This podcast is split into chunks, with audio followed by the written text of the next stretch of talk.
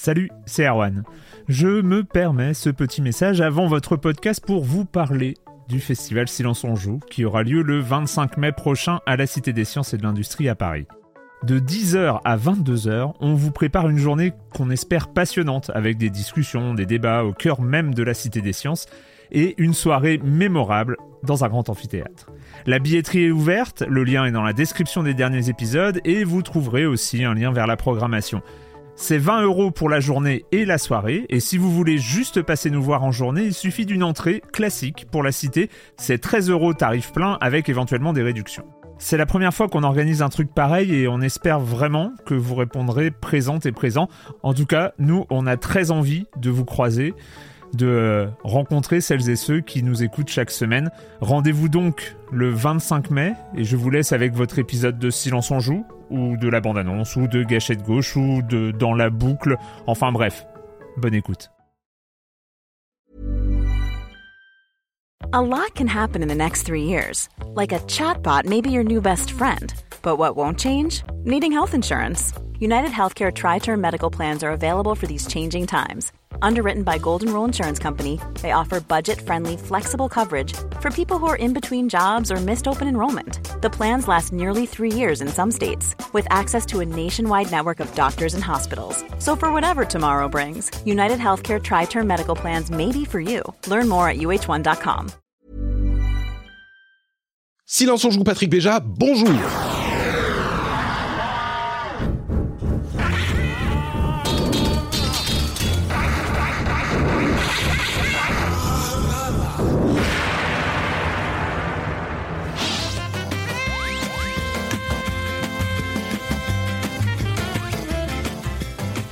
Au programme cette semaine, on va parler du jeu incontournable, pas beaucoup de surprises, c'est annoncé en titre. Vous êtes là, vous écoutez vous écoutez quoi d'ailleurs? Vous écoutez le rendez-vous jeu. Qu'est-ce que qu'est-ce que tu fais, Erwan Qu'est-ce qui, se passe? Bah, Que fais-tu là? Mais oui, mais on est là, on est là, on je fait. Je ne comprends pas. Et eh bah c'est le. Serait-ce un crossover event dans le monde du podcast le plus ambitieux de l'histoire du podcast? Français de jeux vidéo, on va dire ça. Mais oui, oui, oui, tout à fait, tout à fait. C'est ça. On est sur le crossover de l'espace des podcasts jeux vidéo en France, des vieux podcasts de jeux vidéo en France. Combien de temps? Combien de temps, Patrick?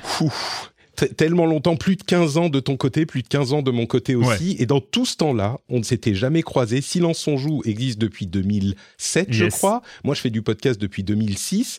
Et comme on enregistre le même jour, on n'a jamais pu se recevoir euh, dans le podcast de l'autre.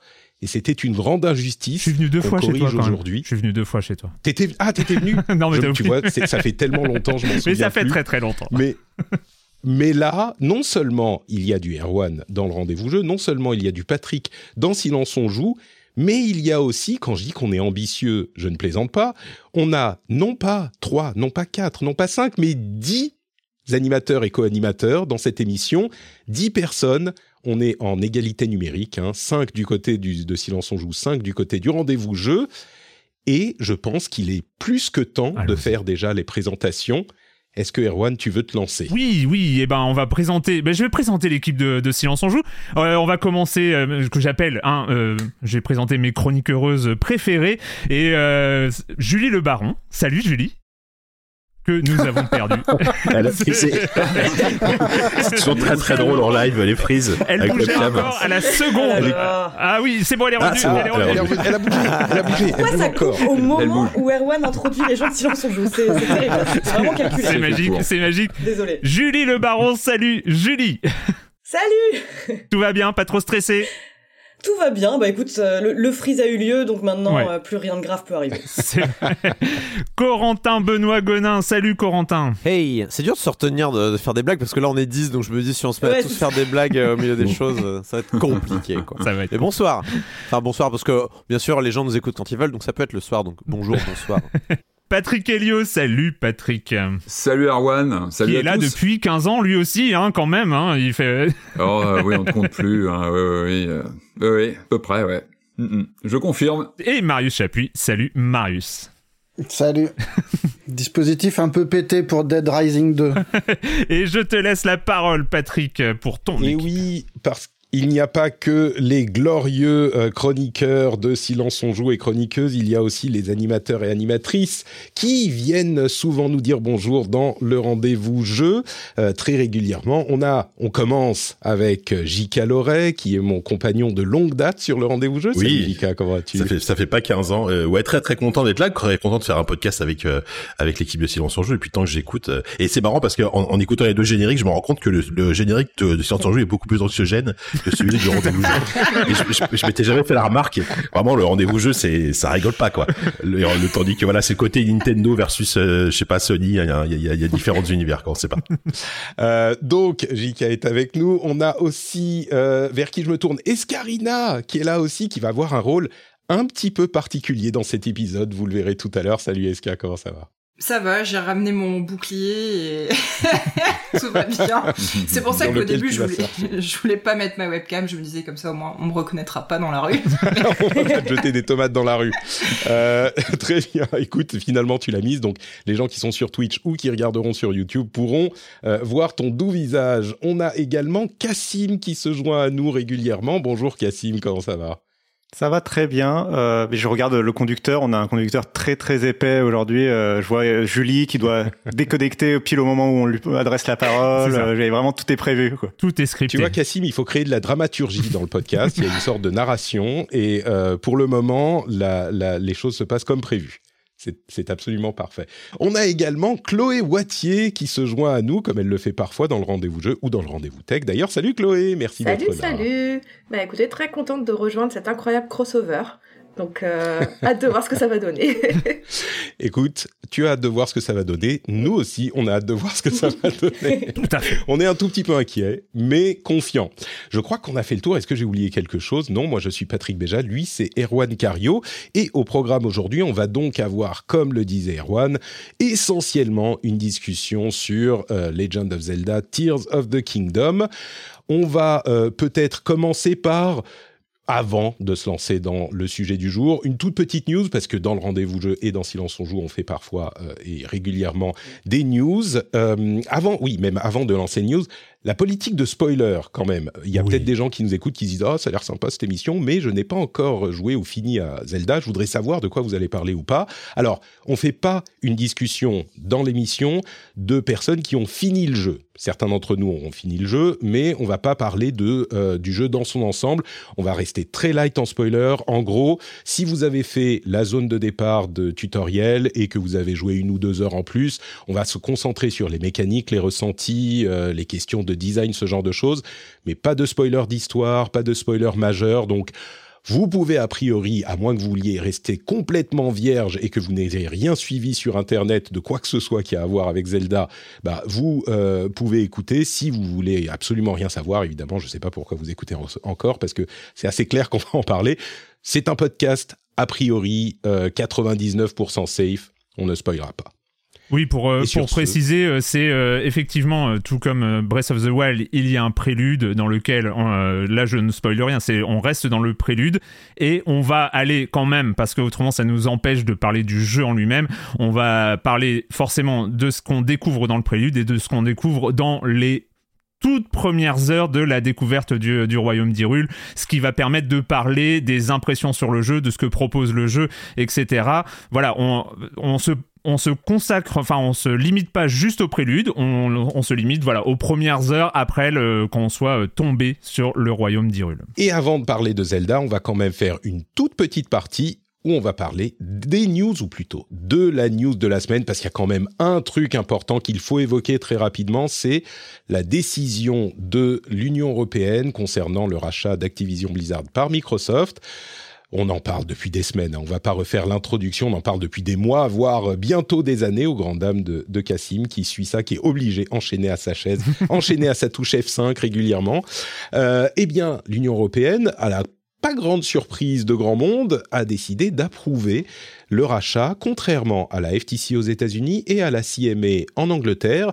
Ce qui veut dire que, alors il y a une condition qui est que euh, Microsoft doit accorder des licences pour Call of Duty et pour tous les jeux Activision Blizzard euh, des licences de streaming à n'importe quel acteur qui euh, euh, travaille dans l'Union européenne, joueur et acteur de streaming, de streaming de jeux vidéo. C'est un gros point d'achoppement, hein, la question du streaming de jeux vidéo et son futur. Et donc Microsoft est obligé d'accorder des licences gratuites sur PC, console, toutes les plateformes possibles. Ça ne veut pas dire que les jeux seront gratuits. Hein. Ça veut dire que les sociétés et les joueurs, s'ils ont le droit de droit d'accès au jeu, qu'ils l'aient acheté ou qu'ils soient inclus dans un abonnement par exemple, peuvent y jouer sur à peu près n'importe quelle plateforme. Il y a des questions à la marge, mais c'était la condition de l'Union européenne qui a été euh, approuvée par Microsoft et garantie dans le monde entier. Du coup, ils l'ont étendu au monde entier. C'est peut-être plus simple pour eux. Mais ce que ça veut dire maintenant, c'est que c'est un petit peu le foutoir, parce que la CMA a bloqué, euh, Microsoft va faire un appel de cette décision. La FTC, ils sont en procès euh, pour le blocage également du rachat. Donc on ne sait pas vraiment ce qui va se passer, mais euh, la grande nouvelle, c'est que l'Union européenne a approuvé le rachat et que donc il reste un espoir au bout du tunnel. On va le dire comme ça. Mais ça va prendre encore des mois. Hein. Cassim, je pense que tu ne me contrediras pas. Euh, c'est le foutoir. On le résume comme ça pour rester poli. Euh, c'est le foutoir et du coup, bah, les prochaines échéances, c'est la validation ou pas de la Chine. a priori, ce serait validé, mais il faut falloir attendre. Ce sera dans quelques semaines. Et, après, ce sera la renégociation, parce que ça, personne n'en parle, mais à partir de juillet, ils sont obligés de, renégocier leur rachat, euh, puisque ça fait déjà un an et demi que, l'annonce a eu lieu et qu'en fait le contrat euh, a expiré. Alors ils peuvent très bien se dire, euh, on, garde le contrat tel quel et on, repart pour un an ou deux, ou ils peuvent, ou Activision Blizzard peut dire, bah non, finalement, on est peut-être un peu plus cher qu'avant, ou, Microsoft peut dire, bah finalement, vous avez vu tous les problèmes qu'on a, on va peut-être vous acheter moins cher. Donc, enfin, ils peuvent, ils peuvent aussi ils peuvent aussi voilà renégocier des choses. Euh, donc en tout cas, c'est en juillet que ça doit avoir lieu. Et puis après, euh, il y a comme tu as dit, il y a les procès et compagnie. Donc on n'est pas on est on n'est pas au bout du tunnel avant au moins euh, au moins 2024. Au moins 2024. c'est sûr que Diablo, Diablo en Game Pass, c'est vraiment pas pour tout de suite. Voilà, ceux qui essaient d'avoir Diablo sans le payer parce qu'ils sont abonnés au Game Pass, par contre, il faut juste, euh, il y, a, y a Nadella qui a dit quand même a entre guillemets sous-entendu qu'il pouvait se retirer du marché anglais. Alors j'imagine que c'est c'est beaucoup de paroles en l'air parce qu'il oui, peut pas se permettre. Mais il l'a dit quand même, il l'a quand même dit. Non, mais c'est des trucs classiques, pardon, de, de lobbying. Enfin, en fait, ce que je trouve hyper intéressant, c'est de regarder les réactions d'Activision après la décision britannique et après la décision européenne. Donc après la décision britannique, c'est non mais le Royaume-Uni c'est n'importe quoi, vous n'êtes pas un pays pro-tech, pro-innovation, euh, pro-business, donc euh, nous on menace de se barrer et de, en tout cas de réduire nos activités euh, et nos projections de, croissance dans le pays, donc c'est-à-dire on va arrêter d'embaucher des gens.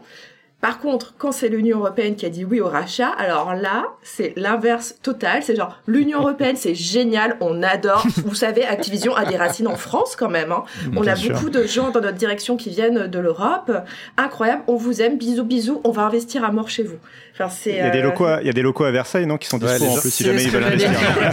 on peut faire Les gens de Versailles euh, aiment ce genre d'attention. Et ayant travaillé, j'ai forcément une, euh, une, une, vision particulière de la chose. Mais en fait, il faut être honnête, c'est très très fort de la part de Bobby Kotick qui, renvoie tous les euh, travailleurs de Activision Blizzard de euh, France et de, l'Union européenne quelques mois avant ces décisions pour pouvoir dire ensuite mais on va engager des gens. S'ils étaient encore en place, euh, ils n'auraient pas eu la possibilité de mettre en avant cette, cet argument. Très très fort. Très cynique, hein, franchement. c'est vraiment, c'est vraiment d'un cynisme assez terrible. Mais le, le fait que Satya Nadella ait dit ah bah imaginez un monde sans Microsoft en Angleterre ça reste effectivement du lobbying, comme disait Chloé, je pense, euh, mais l'idée a quand même été évoquée, ce qui est notable. Bon, écoutez, ah, bah, Je, répète, hein, c'est très, euh, c'est comme Facebook qui dit, oh, bah, on va peut-être partir d'Europe si on continue de nous embêter. Enfin, c'est euh, quelque chose. Moi, je dis tous les Anglais sur Linux et on n'en parle plus. voilà, et tout ira bien pour le meilleur des mondes. Si on réintégrait l'Angleterre dans l'Union européenne, le problème il se pose. Je pense que des gens commencent à y penser. Mais comment ça se passerait si Microsoft n'opérait plus en Angleterre? Est-ce que ça veut dire qu'on ne peut plus acheter Windows en Angleterre, par exemple? Je pense pas, mais bon, écoutez. De toute façon, c'est un scénario improbable, un peu comme ce crossover improbable, comme quoi euh, on ne sait jamais, il ne faut jamais dire jamais. Et du coup, ça nous amène à notre deuxième sujet d'actu, qui va nous faire la transition avec notre grande discussion, puisqu'on va parler de quoi d'autre Zelda Tears of the Kingdom, qui bat des records, j'ai envie de dire tous les records, et je pense qu'on n'en est pas loin qui bat des records en France et dans le monde. On a eu 500 000 ventes euh, pour Zelda Tears of the Kingdom pour la première semaine en France. Euh, c'est des records phénoménaux. Faut dire la source Le Figaro quand même, vu que la source est là. tout à fait, tout à fait. Euh, D'ailleurs, euh, Chloé, tu pourras nous parler de ça également. Euh, mais on a eu depuis une confirmation de Nintendo que les ventes se passent très très bien, puisque Zelda a vendu 10 millions de copies dans le monde les trois premiers jours. Alors, ils annoncent modestement que le jeu est le plus, le jeu qui se vend le plus rapidement de toute la licence Zelda. Au-delà de ça, je crois qu'on peut euh, affirmer qu'il est au moins dans les plus rapides, voire le plus rapide des jeux, enfin des ventes de jeux, euh, des jeux vendus le plus rapidement pour des jeux exclusifs à une plateforme. C'est-à-dire qu'il y a des jeux qui sont peut-être potentiellement vendus plus, plus vite, mais c'était des jeux multiplateformes. On peut parler de, euh, je sais pas, des Red Dead, des FIFA, j'ai pas les chiffres précis, mais on peut imaginer ça. Mais pour un jeu monoplateforme, il y a fort à parier que c'est le jeu qui s'est vendu le plus rapidement, le plus. Après, c'est là aussi des géométries variables. Hein. Combien de jours, hmm. combien de, de, combien de jours on prend en compte, etc. Je me souviens qu'à l'époque où j'étais chez Blizzard, par exemple, on était très très fiers d'annoncer que euh, une extension ou un Diablo se vendait à 2, 2,5, 3 millions de copies en un week-end, et c'était un record mondial euh, de, de vente plus rapide. Là, il, il, a fait 10 millions pour vous donner l'ampleur, et là c'est la réception, euh, la réception du public. La réception critique est importante aussi puisque on a évidemment des éloges qui n'en finissent plus et 96 sur Metacritic. On disait la semaine dernière, faut faut se méfier des premières moyennes parce que c'est souvent les plus enthousiastes qui, qui donnent les notes en premier. Donc ça peut baisser un peu. Effectivement, on avait commencé à 97, on est tombé une chute vertigineuse à 96, ce qui le place dans les 25 meilleurs jeux de tous les temps selon Metacritic bien sûr, qui ses limites. En gros, la fête à Zelda à tout point de vue. C'est un phénomène euh, inattaquable. Euh, bah, justement, Chloé, euh, tu parlais des 500 000 ventes dans le Figaro. C'est exceptionnel, ça. Alors, c'est pas un record euh, absolu pour la France. Hein. Euh, par exemple, Oscar Le Maire avait mentionné les plus de 800 000 ventes pour Red Dead Redemption 2 euh, le jour de sa sortie. Mais c'est en tout cas un record pour Nintendo en France. Et c'est un record pour un jeu monoplateforme. Oui, hein. pour un je jeu crois qu'on a continué la discussion avec Oscar. Je crois qu'il me confirmait qu'il voyait pas d'autres jeux monoplateforme qui avaient vendu 500 000. Non, mais en plus, ce qui est le plus impressionnant, je trouve, dans ce qu'a communiqué Nintendo, c'est que non seulement, bon, meilleur lancement pour un jeu Switch, etc., mais ceci, genre, meilleur lancement tout court en, pour un jeu Nintendo depuis les années 80 pour euh, le continent européen. Donc c'est pour dire à quel point, enfin l'ampleur de ce jeu, enfin c'est juste incroyable. Et là, ça y est, on commence à me signaler qu'il y a des ruptures de stock euh, à droite à gauche dans pas mal de magasins, euh, signe quand même de cet emballement, alors qu'il y avait quand même des hmm. très très très très grosses quantités qui étaient prévues pour la France, mais bon visiblement pas suffisantes. Euh, donc euh, c'est juste, enfin c'est juste la folie. Et moi par exemple les, les images qu'on a tous pu voir euh, des queues devant Micromania ou devant la Fnac, enfin moi ça m'a ramené dans les années 2000. Et je me suis dit mais c'est juste qu'est-ce qui se passe? Enfin, Plus personne ne faisait ça et je me suis dit mais personne ne va faire la queue à minuit pour acheter un jeu. Et ben si. Et, euh, ça fait plaisir en fait de, de, voir que ça peut exister à nouveau. Moi j'ai pas révisé mais le, le, le, Zelda le plus vendu c'est Breath of the Wild jusqu'à présent en termes de vente totale. Mmh. Ouais. On est d'accord. Hein. De loin. Bah, c'est ça, c'est le Zelda le plus vendu de l'histoire, a servi d'une rampe de lancement pendant 6 ans. Bah, pour le jeu qui est là, il y a une rampe de lancement avec 30 millions de joueurs qui étaient, euh, qui étaient prêts à, à dégainer euh, pour euh, Tears of the Kingdom. Et d'un coup, ça crée. Voilà, c'est ces 6 ans de Breath of the Wild qui créent un moment pour Tears of the Kingdom. Donc pouvait s'attendre à un truc mm. comme ça. Sachant qu'il y a des gens qui ont joué à Breath of the Wild pendant 6 ans, qui ont, qui ont, enchaîné avec Tears of the Kingdom, donc euh, qui comptaient les jours. Bah, on va en parler d'une certaine manière dans la partie euh, qui arrive où on va vraiment plonger dans Breath of the Wild. Euh, évidemment qu'il y a un élément de hype de Breath of the Wild et de qualité, enfin d'éléments révolutionnaires de Breath of the Wild, mais c'était pas non plus complètement gagné. Hein. Comme je le mm. disais, la réception du public est, euh, est au, est au rendez-vous, mais la réception critique est également au rendez-vous. Euh, les, les, les dithyrambes, comme je disais, euh, sont universels. Il y a peu de gens. Alors, il y a des, des, des gens qui n'aiment pas certains éléments du jeu. Évidemment, il y aura toujours des gens qui n'apprécient pas le jeu, mais d'une manière générale, euh, le, le, le, le pari de faire une, au minimum une suite digne d'un jeu qui a mis tout le monde par terre dans l'industrie euh, semble réussi. Et ça, c'était pas évident. Donc, il y a quand même, au-delà du fait que euh, le jeu se vende bien et soit bien reçu, euh, l'impression à ce stade que le jeu réussit au minimum à faire, à être digne de son prédécesseur. Et vraiment, c'était un exercice périlleux, quoi. C'est d'ailleurs ce dont on va parler euh, durant mm. l'émission qui vient. Et euh, ben, je pense que c'est peut-être le moment de commencer par un peu un premier tour de parole. Et on va pas déjà parler. Ah ben, je suis pas habitué au jingle. je suis pas habitué au jingle, c'est trop bien. Il nous faut des jingles aussi. C'est pas possible. Mais oui, j'en veux. Merci. Et donc, euh, et donc, on va faire un premier tour de table. Alors, la partie Tears of the Kingdom elle-même, ce sera pour dans quelques minutes, mais on avait envie déjà de savoir d'où est-ce qu'on parle, d'où est-ce qu'on parle, c'est-à-dire quelles étaient nos attentes quel était notre niveau de hype, si on veut parler comme euh, de façon moderne, euh, avant même de lancer Tears of the Kingdom. Qu'est-ce que vous attendiez de Tears of the Kingdom? On va commencer par toi, Julie. Qu'est-ce que tu attendais de Tears of the Kingdom? Bah alors ce que j'en attendais, moi j'avais beaucoup aimé Breath of the Wild à l'époque, mais euh, forcément j'avais quelques quelques petits doutes quant à leur capacité à renouveler la formule, ou au moins, enfin peut-être pas à faire quelque chose d'aussi révolutionnaire qu'en 2017, mais au moins quelque chose de vraiment euh, intéressant qui justifie un deuxième épisode. Et euh, j'avais peut-être quelques petites réticences parce qu'à l'origine ça avait été pensé comme un DLC avant qu'ils se rendent compte de toutes les nouvelles idées qu'ils avaient pour en faire un épisode euh, à part. Mais je m'étais dit bon, il y a des choses que ça ressemble à Breath of the Wild plus plus sans apports monumentaux ça c'était euh, avant que je lance le jeu. Mais euh, après il y a eu le moment où j'ai lancé le jeu et je me suis rendu compte que euh, non ils sont absolument pas moqués de nous sur sur les ajouts apportés à cet épisode. C'est euh, là peut-être que je, m'avance un petit peu dans, tu dans la sur la deuxième partie, mais c'est pas grave. On, on est on est en mode appro. Jika, c'était quoi tes attentes? Euh, bah, moi j'étais relativement peu hypé jusqu'à jusqu'à euh, la en fait jusqu'au jour où les tests sont sortis en fait. Euh, c'est-à-dire que Breath of the Wild, euh, c'est un jeu que j'ai fait à la sortie, je l'avais testé pour le média pour lequel je travaillais à l'époque. Et j'avais trouvé ça incroyable. Et donc en fait j'y ai pas retouché depuis depuis quasiment la sortie du temps avait passé. Euh, ma Switch, ça faisait des mois, littéralement des mois que je j'allumais plus, que c'était mon fils qui y jouait parce que moi j'étais passé à, bah, comme vous savez, au Steam Deck, à des machines comme ça. Euh, et du coup, et, en fait, il y avait plein de choses qui me, qui me, qui me faisaient me dire que franchement, j'étais pas plus emballé que ça. L'aspect technique pur que chaque fois que je voyais un trailer, je me suis dit ok, artistiquement ça va, mais on, on sent que la Switch elle est quand même au, bout de sa vie. Euh, et puis c'est cette espèce de, gameplay autour de euh, la création, de la construction et attraper des choses, etc. Je sais pas, j'avais l'impression que ça allait être un peu lourdingue, un peu un peu compliqué à, utiliser, etc. Euh, donc voilà. Et, en fait, j'ai vu les tests sortir, j'ai entendu pas mal d'avis, etc. Et je me suis dit non mais et et et, et surtout et surtout euh, Patrick m'a annoncé qu'on qu'on enregistrera un podcast sur ah. Tears of the Kingdom. Je me suis dit bon, il va falloir que je bosse. Donc j'enverrai note de frais à qui je sais pas à Erwan ou à, ou à Patrick pour que vous m'emboursiez le jeu. Hein, mais euh, c'est moi qui prends charge, y a pas de souci. D'accord, pas de souci. Euh, donc voilà. Et du coup, j'étais relativement peu hypé jusqu'à vraiment quasiment le jour de la sortie.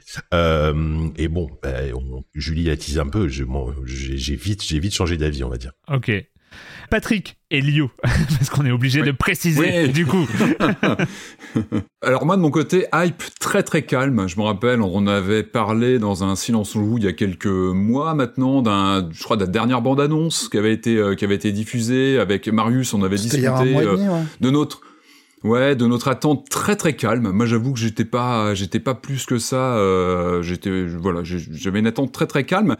Euh, parce que effectivement, que, que, que comme vous l'avez déjà dit, c'est vrai que on sent que le, jeu repose sur des, des, comment dire, une structure qu'on pensait connaître, parce qu'effectivement, on, on, connaît, on connaît très très bien le, le jeu de, de le, le, le, le, Breath of the Wild. Et puis, et puis, en général, même dans l'histoire de la de la série Zelda, on sait que c'est c'est toujours difficile d'être le deuxième volet sur une machine. Euh, il y a le, le, fameux Zelda 2 sur la NES qui avait qui, qui, posait pas mal de, de, de, problèmes, qui est toujours très discuté. Et puis même Majora's Mask, qui, on le sait, est un jeu majeur dans sa, sa façon d'appréhender la question du temps, etc. C'est un jeu sombre et c'est un jeu clivant. Et on sait qu'il y a toujours un peu ce, ce défi d'un deuxième hmm. Zelda, parce qu'en général, le premier Zelda est une sorte de date dans l'histoire d'une console Nintendo, c'est comme ça. Le deuxième, il y a un vrai défi à apporter quelque chose, et c'est vrai que les premiers trailers, les premières images qu'on avait vues, vous l'avez dit techniquement, il n'y a pas de quoi tomber de la chaise, et on avait vraiment la sensation d'une suite euh, un petit peu pour remplir un, vide de, éditorial sur la console. Donc euh, voilà, mais à culpa, je me suis planté sur, sur, les attentes, sur le jeu. Et tant mieux, c'est une super nouvelle. oui, c'est clair. Mais c'est intéressant du, du coup de, de, de savoir d'où on parle et de, la situation dans laquelle on était avant. Mm. Euh, Chloé, c'était quoi tes attentes? Euh, Pareil, euh, attentes modérées et calmes. Euh, donc juste pour, pareil pour bien situer d'où je viens. Euh, moi, la licence Zelda ne me faisait strictement rien avant Breath of the Wild. Enfin, j'ai aucun, je n'ai aucun affect avec cette cette licence. Euh, Breath of the Wild, bah, ça, ça a tout changé. J'ai vraiment adoré ce jeu. Euh, voilà, quand ils ont enfin annoncé qu'une suite était en préparation, j'étais super contente. Après, bon, on a eu euh, genre aucune communication pendant très très mm. longtemps. Et après, euh, les, bah, c'est vrai que le dernier, un des derniers trailers, avant dernier trailer où ils ont présenté un peu les pouvoirs, etc. Je m'étais dit, oh là là, mais en fait c'est la même chose. C'est juste, euh, c'est Breath of the Wild 1.5. Je suis pas sûre que ce soit si bien que ce qu'on en attend. Et puis bah voilà, comme vous tous, euh, finalement, on avait tort. voilà. Comment ça spoil la, partie suivante, mais euh, merci. Euh, Corentin. Où en étais-tu Bah, c'est sur le problème avec ces jeux euh, qui ont, on va dire, une qualité de perfection perçue par une partie du public. Euh, C'était peut-être un peu déjà mon cas aussi. Euh, voilà, quand j'ai joué à Zelda, le premier à l'époque où je l'ai testé, il y avait un, côté stupéfaction de comment un jeu pareil peut exister, surtout après sur une licence qui avait une telle histoire de, de, convention, de code qui était figé un petit peu dans le formol de, de tout ce qu'elle faisait, et d'un seul coup, paf, elle fait sa révolution et y, y arrive. je dirais une révolution aussi forte que Karine of Time, que Super Mario 64, ce, genre de révolution-là, euh, surtout sur un domaine que Nintendo ne connaît pas, euh, quel open world, quoi. C'est pas quelque chose euh, sur lequel on attendait Nintendo. Donc forcément, énorme appréhension. Moi, c'est la, même appréhension que j'avais sur Spelunky 2. Spelunky aussi mm. a ce côté un peu jeu parfait que beaucoup lui attribuent. et demain, si Elden Ring sort, ça sera le cas aussi. On aura aussi une, appréhension sur c'est quoi la suite du jeu parfait, quoi. Et, et ouais, surtout que, comme tu disais, Chloé, voilà est-ce que ça allait être le Zelda 1.5 La carte, euh, on nous avait dit qu'elle allait être similaire. Est-ce que les îles dans le ciel, euh, est-ce qu'elles allaient être suffisantes? Donc, attente calme, une pointe d'inquiétude, mais quand même une, une certaine, on va dire, satisfaction de se dire qu'on allait euh, à nouveau arpenter les vertes collines roulantes d'Irul, quoi. Donc ça allait être chouette. Escarina, il va être temps de de signaler ton, ton rôle un peu particulier dans, dans, dans cette émission? Parce qu'à la question qu'attendiez-vous euh, de Tears of the Kingdom, et eh ben celle-là on peut te la poser au présent. Bah, qu'attends-tu de Tears of the Kingdom? Parce que tu es euh, notre euh, notre point de contrôle, notre qui va de sa vision de personne qui n'a pas joué à Tears of the Kingdom, mais au moins tu peux répondre à cette question. Tears of the Kingdom, est-ce que tu en attends quelque chose aujourd'hui? Alors moi je suis un petit peu comme Chloé, euh, j'en attendais rien jusqu'à Breath of the Wild, sauf que vu que j'ai pas joué à Breath of the Wild, j'en attends toujours. mais euh, alors bon, moi j'ai une relation un peu particulière à Zelda. Euh, le seul que j'ai fait de bout en bout c'est Wind Waker HD sur la Wii U. On m'avait offert pour Noël la, la Wii U brandé euh, Zelda Wind Waker, qui était un, ah un très bel objet en soi, mais bon, on va pas reparler d'histoire de la Wii U. mais c'était une Voilà, et je pense que c'est un des seuls jeux qui m'a donné littéralement envie de jeter ma console par à travers le salon. Je, il y a une, enfin voilà, je sais pas du tout si c'est propre à ce volet-là, euh, vous me le direz peut-être, mais la gestion de la caméra, le gameplay en lui-même, enfin ça me rendait folle. Je me trouvais absolument nul en combat, enfin vraiment des, j'ai vécu des frustrations euh, manette en main euh, dans ce jeu qui m'ont euh, guéri de, de, toute envie de, de jouer à Zelda. donc quand celui-là est arrivé sur Wii, moi mon, mon, mari y a joué et voilà donc quand j'ai vu celui-là arriver, je me suis dit bon bah c'est ok, euh, soit c'est cool et je voyais les trailers et je me disais mais en fait c'est la même chose que l'idée que je me faisais du premier donc je me disais mais qu'est-ce qu'ils vont apporter de plus? C'est la même map en fait on dirait un DLC mais qui vont vendre à prix fort. Qu'est-ce que c'est? Euh, et puis après, bah, du coup, on, on, en, on en, reparlera. Hmm. Mais est-ce que j'ai aujourd'hui envie d'y jouer plus qu'il y a une semaine? Euh, Bon, je répondrai peut-être à cette question-là. D'accord. Euh, Cassim. Oui, euh, oui, parce que du coup, je, je vais apporter une réponse différente de, de mes camarades. Moi, j'ai joué à Breath of the Wild, mais j'ai pas aimé Breath of the Wild. Euh, j'ai ah. j'ai au, moins fait quatre ou cinq runs dans ma, depuis 2017 pour essayer d'aimer ce jeu que tout le monde aime, euh, sans jamais y arriver. et dans les derniers mois avant la sortie de Tears of the Kingdom, du coup, j'ai eu envie de, de m'y remettre enfin, de, de, de, de relancer encore une dernière fois la chose. Euh, j'ai été épaulé par euh, mon collègue Titouan qui est archi fan du jeu et qui attendait euh, voilà qui attendait Tears of Kingdom en, en, suivant les directs en direct et tout dans la rédaction. Et, et, finalement, même cette dernière run, même si j'ai réussi à progresser dans le jeu, j'ai pas du tout accroché. Euh, pour plein de raisons de, de jouabilité, de d'incompréhension du jeu. Euh, de, voilà. Et apparemment, il y a des trucs que le jeu me disait que je ne comprenais pas. Euh, euh et bref, donc vraiment épisode, enfin rendez-vous manqué pour hmm. Breath of the Wild. Et, et pourtant, j'ai été pris dans la hype des derniers jours de Tears of the Kingdom parce que c'est une sorte de fête un peu. moi, j'avais fait un papier dessus sur le côté un peu euh, bah, c'est tellement justement unanime dans la presse et dans le et dans le public et ce côté des magasins qui ouvrent à minuit ce... en fait il y a un côté euh, fête euh, du jeu vidéo euh, des, de, des passionnés de jeux vidéo sans voilà on, on oublie un peu toutes les, les chamailleries et les questions euh, même de, de, qualité artistique ou de graphisme ou de je sais pas quoi et on, on, juste le jeu quoi le jeu pour le plaisir du jeu. Ouais c'est comme quand tu t'aimes pas le foot mais tu regardes la coupe du monde quoi. Ça c'est un, un, peu ça. Il y a, y, a, y a un peu de ça et, et du coup du coup j'ai bah du coup je me j'avais précommandé le jeu et je me suis lancé dedans et euh, et, et on, on, pourra en reparler mais euh, mais j'accroche donc euh, et je pense que c'est intéressant de, que hmm. que je puisse accrocher à Tears of the Kingdom sans avoir du tout aimé Breath of the Wild et en continuant de pas vraiment aimer Breath of the Wild. Il y a deux choses que je mentionne. D'une part, quelqu'un dit dans la chatroom, enfin bref, of the Wild, Cassim, tu l'as raté. Je suis d'accord. Deuxième chose, j'ai partagé la semaine dernière euh, dans les newsletters, mais vous pouvez la retrouver, une, une vidéo sur la hype spécifiquement. Et on, on assimile souvent la hype à du marketing et une sorte d'entraînement un petit peu artificiel de ce que peut donner le marketing et qui nous trompe. Et la vidéo qui est faite par un psychologue euh, explique que la hype est un plaisir en soi. Hmm. Euh, et qu'on peut apprécier la hype juste pour le plaisir d'être hypé. J'avais trouvé ça vraiment intéressant. Mhm. Et, et d'une certaine manière, bon, chez Cassim, ça euh, comme il est, il est, euh, euh, comment dire, il a été faible face au marketing de la hype, il a fini par se laisser convaincre par le jeu. Mais, mais la hype en soi peut être un plaisir. C'est vrai, t'as as raison, ça, parce que maintenant tu le dis, tu vois, le, jour, en plus, moi, je connaissais en off, je connaissais l'heure à laquelle le test allait sortir et tout, mais on me l'avait dit. Et j'étais là, je dis, ah, dans, dans 5 minutes, dans, dans 10 minutes, dans 5 minutes. et vraiment, à, à 14 heures pile, j'ai fait, je suis allé voir Internet et c'est une explosion. Et évidemment, alors, je suis allé voir bonjour Internet, j'ai fait salut Internet. Allô, Internet. allô, Internet. Et, évidemment, ça, c'est, ça fait partie du plan de com évidemment de n'importe quel éditeur sur un gros jeu.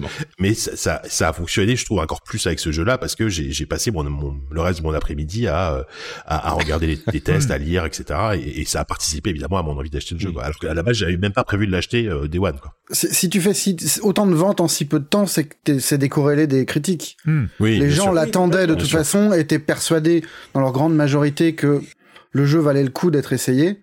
Mm-hmm. Et euh, c'est juste la cerise sur le gâteau, les critiques, en fait. Il y a, y a, des moments comme ça où t'as l'impression qu'il y a une convergence et où toute la communauté euh, se met d'accord. Et euh, on, on, en parlait, un des files d'attente devant les, les mm. magasins de jeux vidéo, mais même moi qui n'étais pas intéressé par la sortie de ce jeu, bah c'était un plaisir de voir tout le monde. C'est le monde des bisounours le temps que ça dure, quoi. ouais. ouais. et puis il y a des files d'attente. Moi, je, je suis passé prendre ma version donc le lendemain, enfin le jour de la sortie, le, au matin.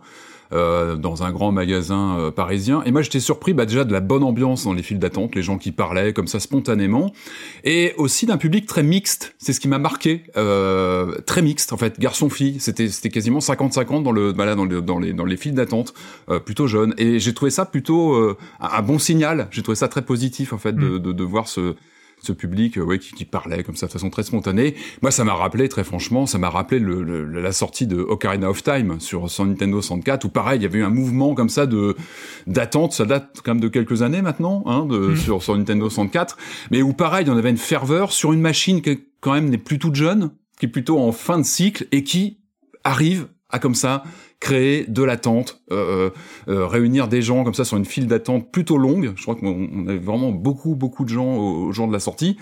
Après, c'est corrélé effectivement. La critique, elle est venue. Donc, je crois que c'était les critiques sont sorties la veille du lancement du 14 jeu. Heures, pas de la veille du jeu, ouais. Donc, il y a un phénomène évidemment de confirmation quand on voit le niveau des notes. Euh, je pense que pas mal de gens qui se posaient, qui se posaient la question pouvaient être hypés, mais encore à, à être à réfléchir, à regarder, à attendre en fait. Les notes dithyrambiques ont évidemment accentué l'effet de euh, de précommande au dernier moment ou de se voilà de se, diriger vers un magasin euh, au moment de la sortie en fait. Non, il y, a, un effet de perfect storm où tout va bien pour le jeu. Euh, c'est la suite d'un jeu qui est extrêmement populaire. C'est une série qui est populaire. Nintendo a le vent en poupe, ne rate rien depuis des années. Les critiques sont bonnes. du coup, tout participe à cette sorte de fête et d'explosion de, de, de comment dire de puissance et d'argent pour Nintendo. donc c'est enfin tout tout le monde tout le monde est content. Ils ont une actualité un petit peu plus réduite, donc ils ont pu aussi vraiment concentrer, je pense, le, voilà, leur attention sur ce Zelda, parce que bon, ils ont, voilà, le, on sait qu'on est un programme de sortie un petit peu plus calme, donc là, ils ont mis, je pense, tout leur, euh, toute leur attention sur sur ce titre. On va terminer le tour de table euh, avec euh, Marius. Marius, toi, t'en étais où de ton niveau de hype? Assez bas en vrai dans la mesure non mais Breath of the Wild c'était une révolution copernicienne mais c'était aussi un jeu avec une histoire un peu nulle, et je craignais qu'on nous raconte une autre histoire euh, similaire dans le même univers et que je retrouve pas euh, le même plaisir. Hmm.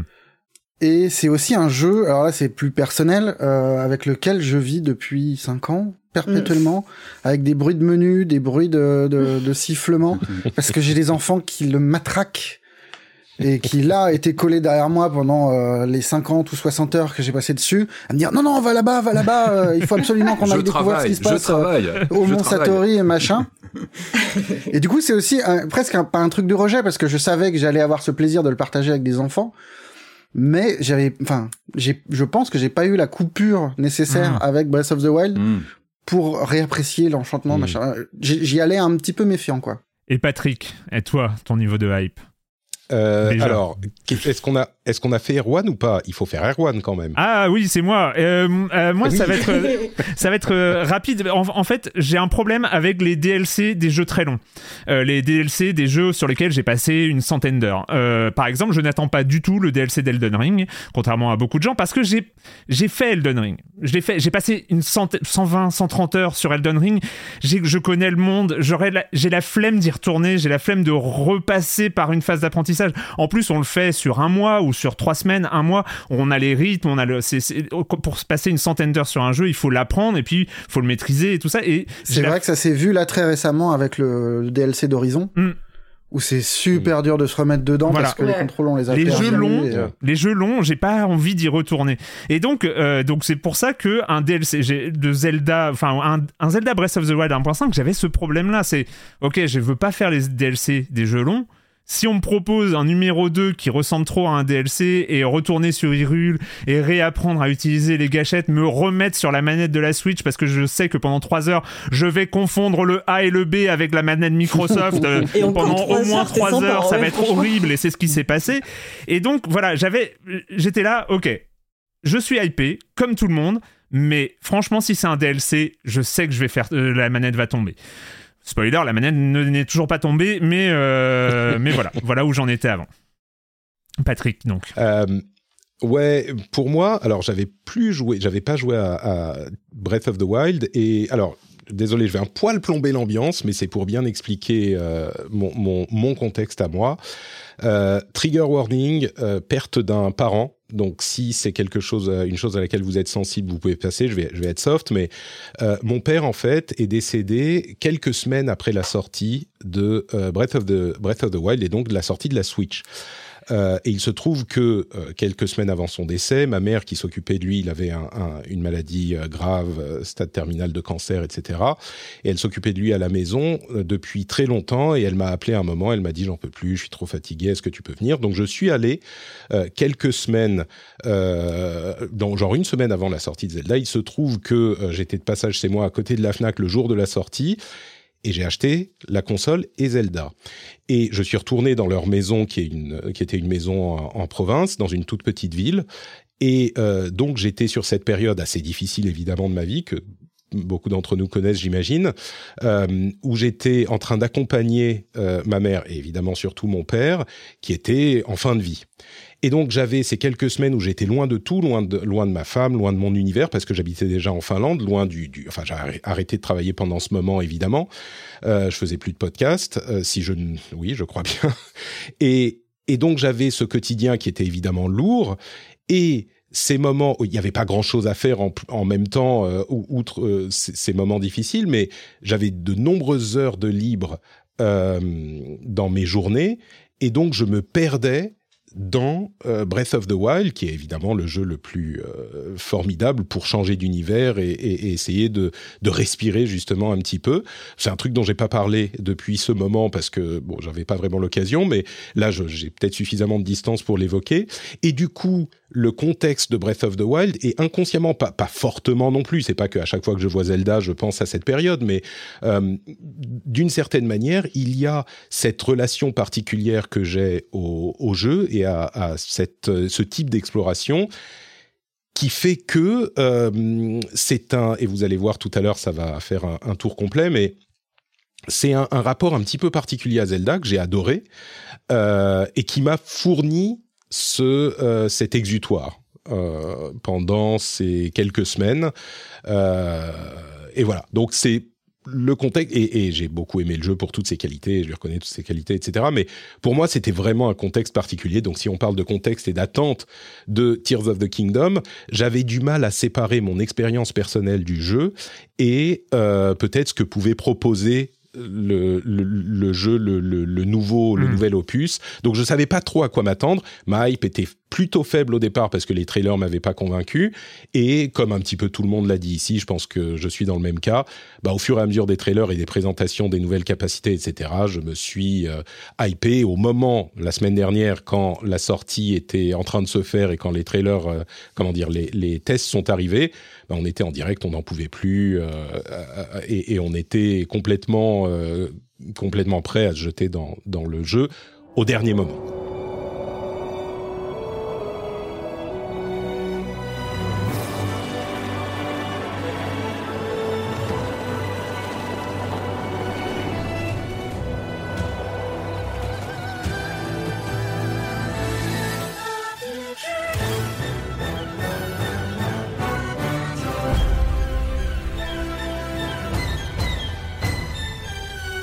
On va passer avec euh, le deuxième tour de table. On va essayer de, on fera juste, euh, tu l'as pas mis en intro, mais on va. Hum, on, va faire deux tours de table avec euh, nos premières impressions. on va refaire exactement le même tour de table, cette fois-ci en jeu, sur les, impressions générales.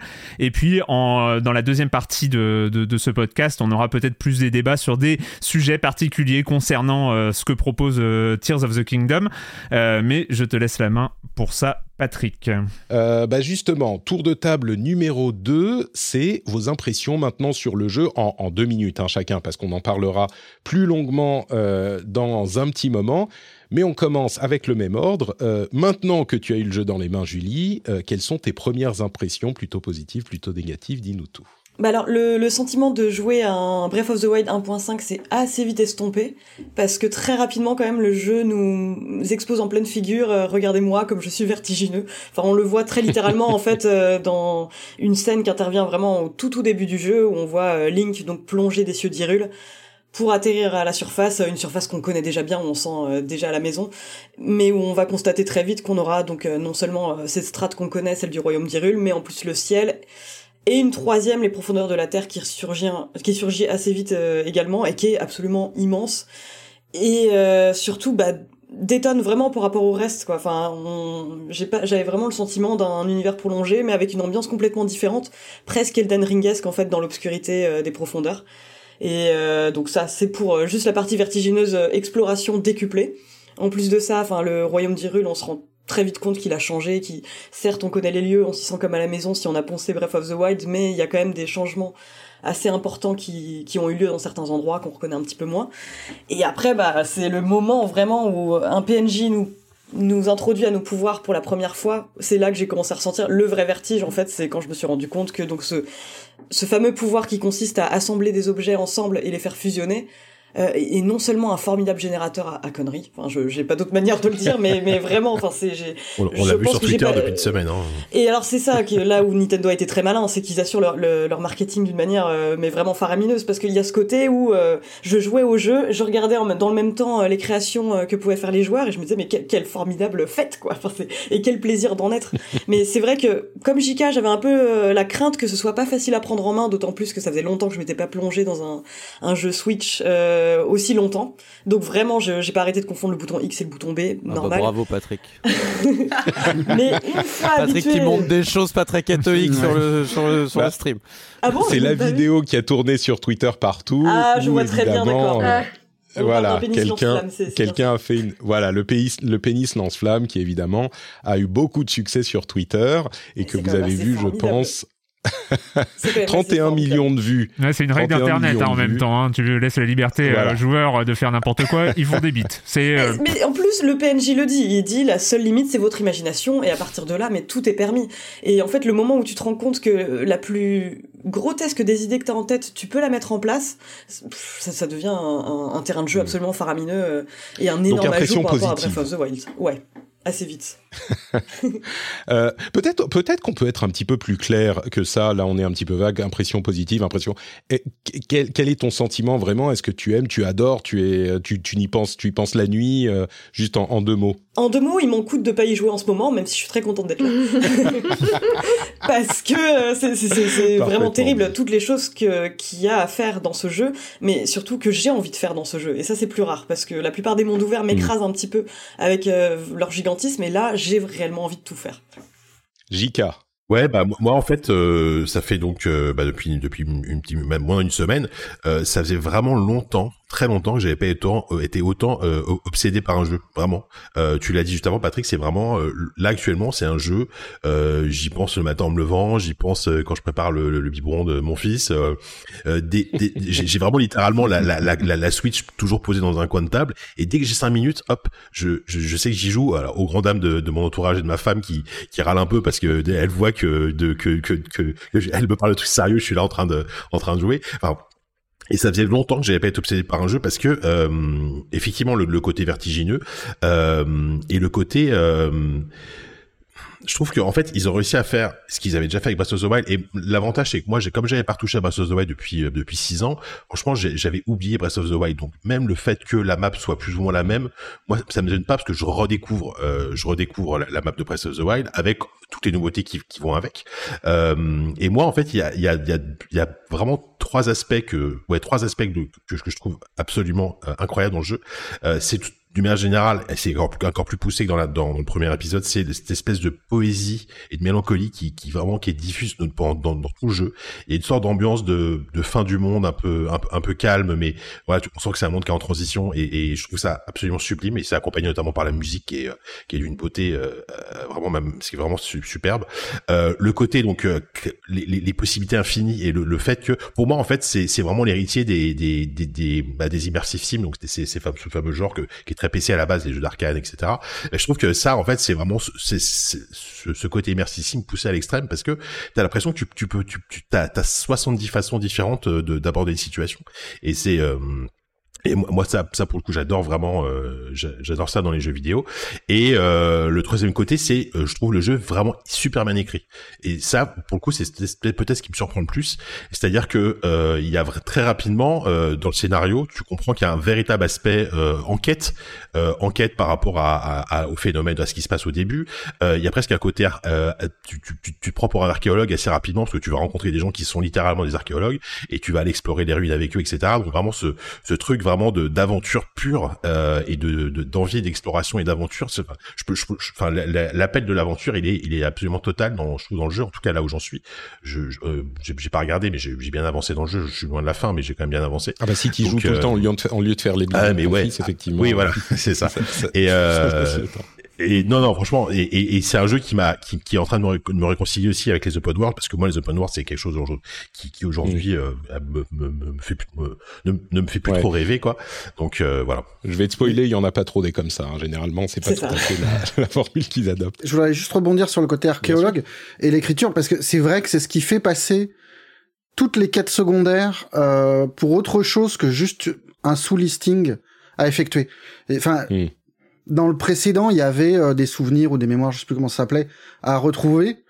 Et très vite, moi, c'est quelque chose que j'ai lâché. C'était très dont- mécanique, ouais. voilà, dont je me foutais complètement. Et là, il y a une mécanique semblable, mais qui vers laquelle on est poussé parce que il y a une envie de dévoiler un petit peu l'histoire, de trouver des, des fragments euh, de, de, de cette narration-là. Et du coup, ça participe à faire un, open world qui est très cohérent et, et, pas juste un listing de tâches à effectuer.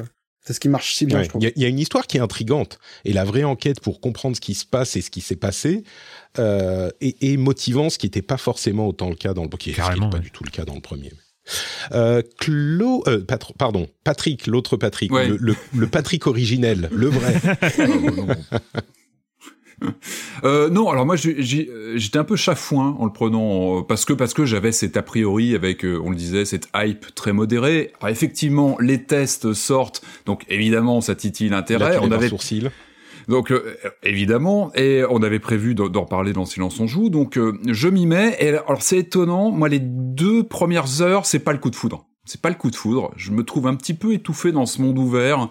Je me trouve un peu perdu. Je me trouve, ça prend pas tout de suite. C'est-à-dire que j'y joue parce que parce que je dois y jouer, parce qu'on a prévu d'en parler, et, je commence un peu à crapahuter dans, dans ce monde. Et puis au bout de deux trois heures, je commence à prendre mes repères, je commence à, à vraiment prendre plaisir.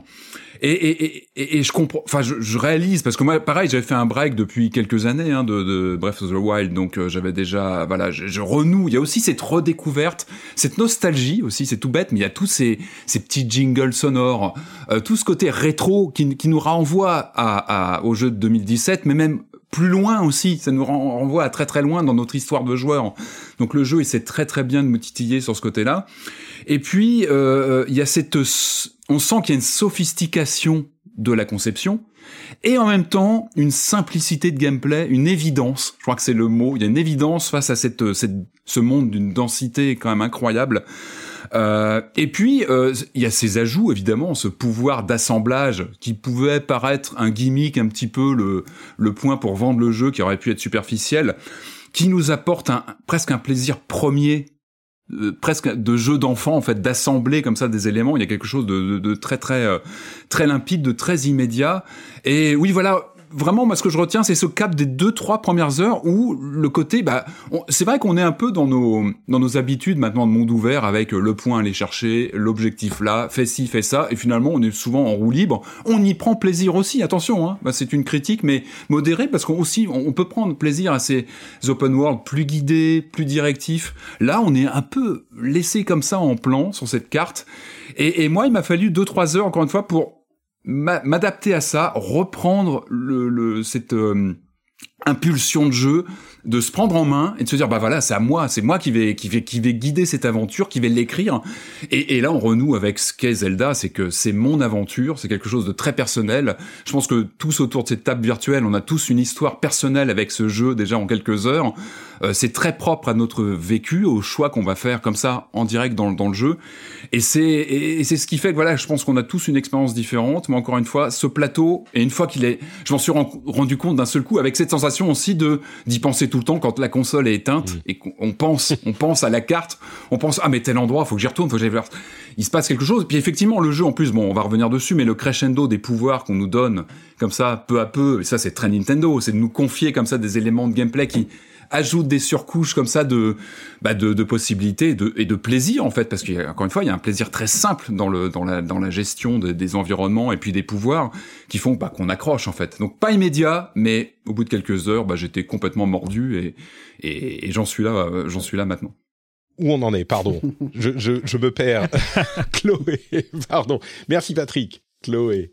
Euh, alors, euh, bah, impression hyper positive. Euh, bah, comme euh, je pense pas mal de monde ici, je vois ma Switch en train de charger et, euh, et j'ai, j'ai très très envie d'y retourner, mais je me je me retiens. non, bah ouais, mais j'y pense aussi. Là, ouais, je suis contente d'avoir trouvé, retrouvé mes chevaux. pareil, j'avais un peu, comme j'ai pas joué depuis très longtemps, j'avais un peu oublié la carte, donc ce qui fait que voilà, j'ai pas l'impression de redite. Euh, sur le premier, moi, le moment où un peu le jeu, ça y est, il m'a un peu, euh, euh, il m'a attrapé.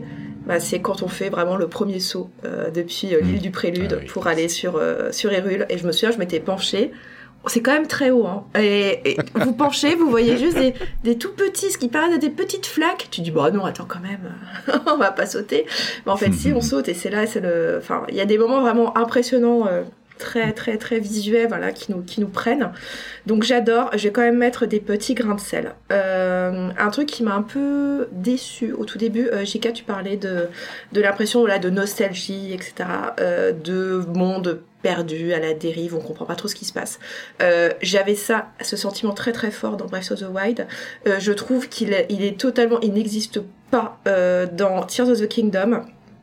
Parce que quand tu commences le jeu, bah juste en fait, tu arrives directement avec euh, les gens euh, du château. Il y a plein de monde, il y a un petit village.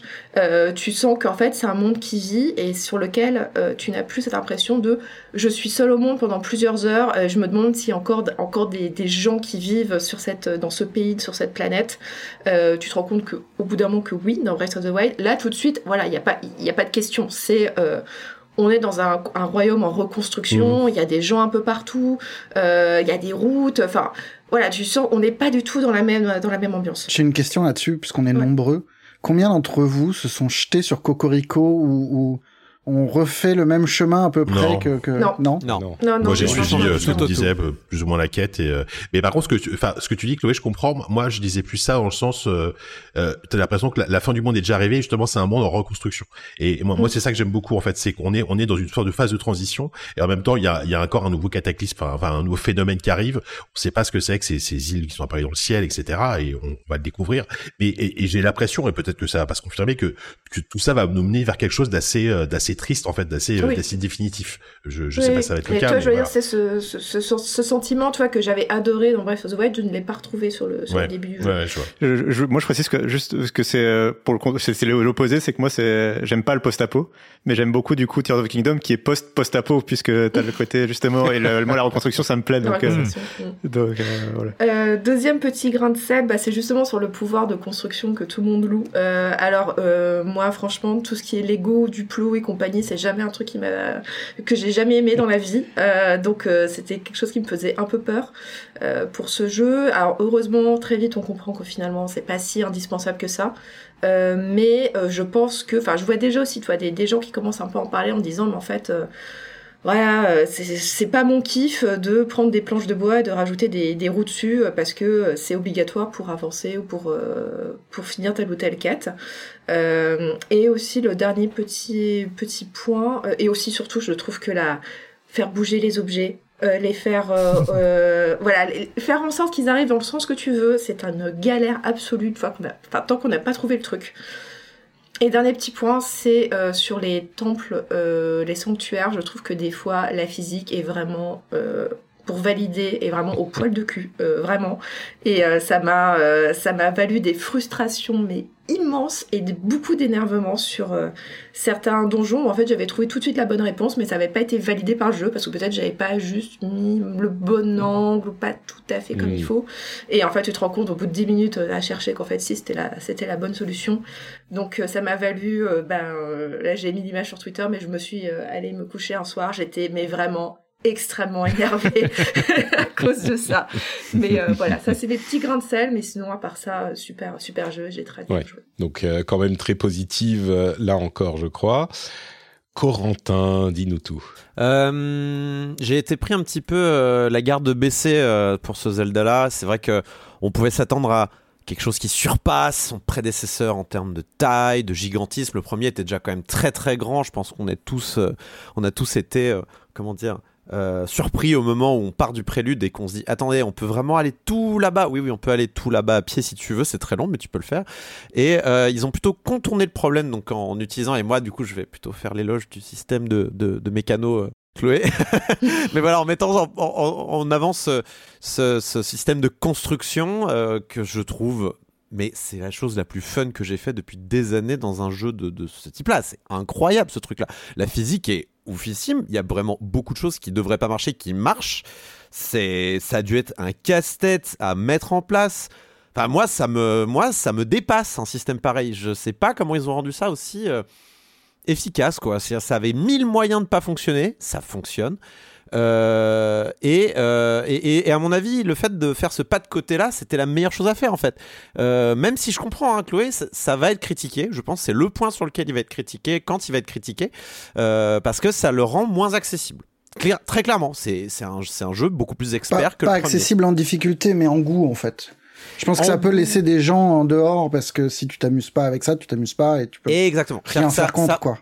ça prend un bon tiers du jeu quand même à mon sens.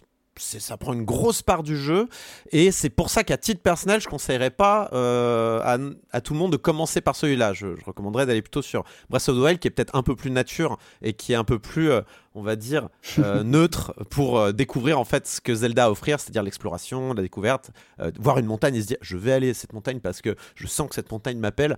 Celui-là, comme il, demande notre attention, il est un peu bigou, il, il divise un peu notre attention. Moi, j'ai trouvé ça super fun, mais je comprends aussi que ça clique pas avec tout le monde. Et c'est vrai qu'à un moment, moi, où j'ai compris que ce jeu me demandait d'être le plus schlagos des schlagos, et je, quand, tu te dis, mais ce jeu, en fait, te demande de faire les solutions les plus débiles pour résoudre les problèmes les plus simples, mais vraiment, mais quel plaisir Quel plaisir incroyable Et tu rigoles Et tu le vois sur Internet. De toute façon, oui, en effet, ça joue avec le marketing, mais les Koroks qui s'envolent sur des fusées, oui, on apprécie.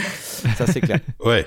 A- Euh, Après, j'ai- quand même pas l'impression que cette, ce, ce, ce, ce côté Lego soit vraiment indispensable. Parce que c'est Chloé qui l'a dit tout à l'heure, je crois. Moi, typiquement, par exemple, très rapidement, euh, une fois que j'ai eu mon cheval, j'ai pas eu envie de m'emmerder à construire une voiture pour euh, traverser la, la plaine. Non, tu mais vois. je, je suis a- resté sur mon cheval, quoi.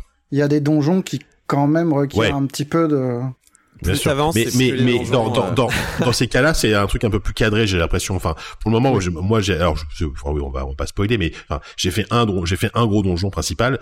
Il y avait des trucs comme ça, mais c'était pas, ça restait tout à fait cadré et, et compréhensible. Tu vois. Les donjons sont quand même les moments où on vous met euh, cette, euh, cette, cette, euh, inventivité à l'épreuve. Les sanctuaires et les donjons sont les deux moments principaux du jeu Mmh, on demande ouais. quand même de réfléchir. Ouais, mais je suis d'accord avec, je suis d'accord avec Jika, c'est que c'est comme c'est des moments euh, dans, dans le level design qui est très spécifique avec euh, où les en fait les développeurs ont pensé le truc pour le résoudre, donc du coup ils te guident en fait. euh, donc tu c'est assez un exercice en fait de, de, de collège ou de, C'est un, de- pu- voilà. c'est un puzzle. Yes. C'est du puzzle. C'est un puzzle Oui, et parce du que coup t'as les euh, outils à disposition et tu Cependant, euh, j'ai remarqué que à beaucoup d'occasions, il y avait plusieurs façons de résoudre des Oui, puzzles. ah et bah, ça, c'est chouette. oui, oui, il y a un design sûr. qui est très ça, ouvert. Et les donjons en particulier, euh, grosso modo, il y a quand même, je dirais, euh, pas une moitié, mais un bon, un bon quart des puzzles. Faire un grand pont marche.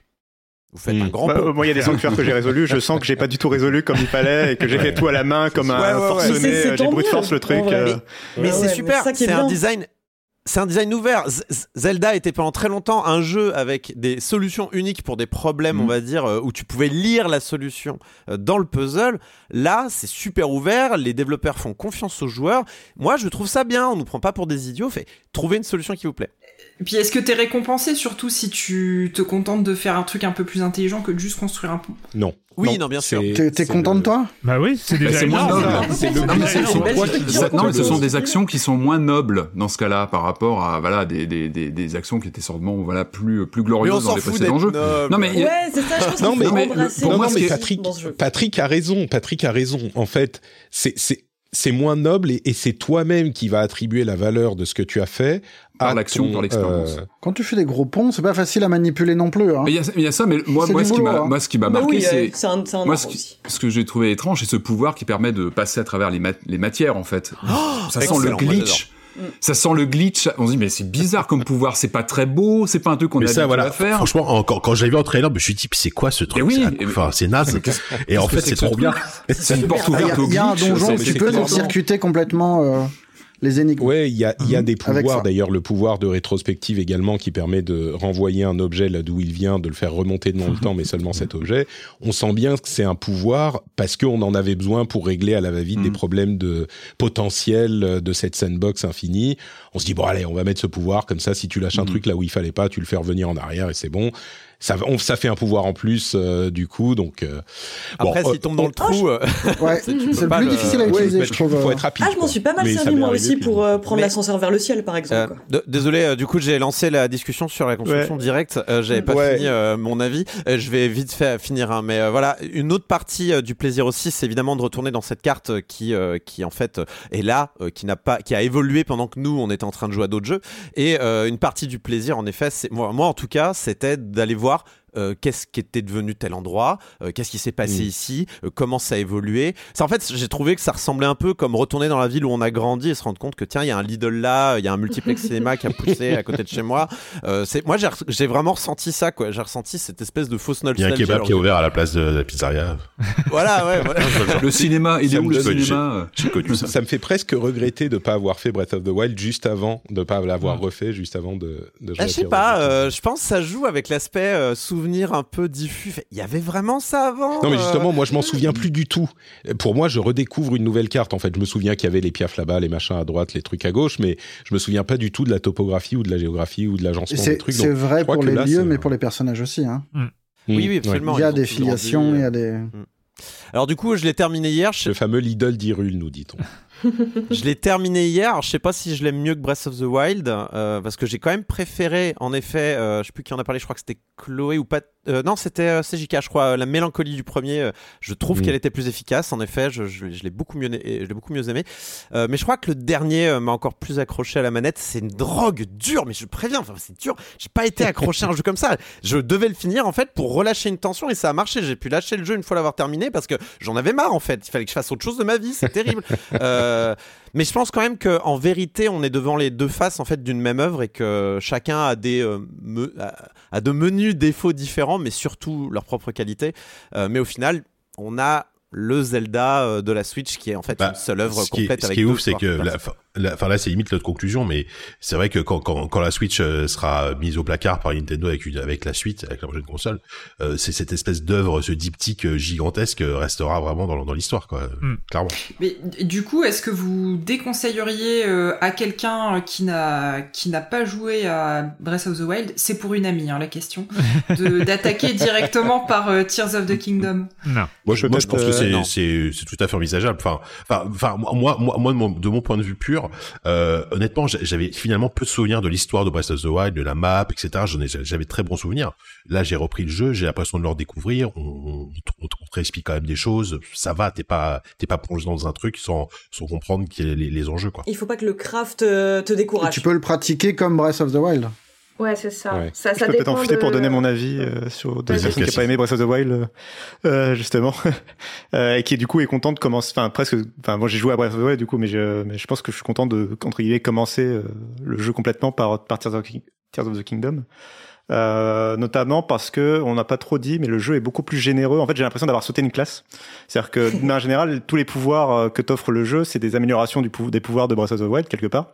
Euh, donc au lieu de pouvoir manipuler que les objets en métaux, maintenant tu peux manipuler tous les objets, c'est ce genre de truc.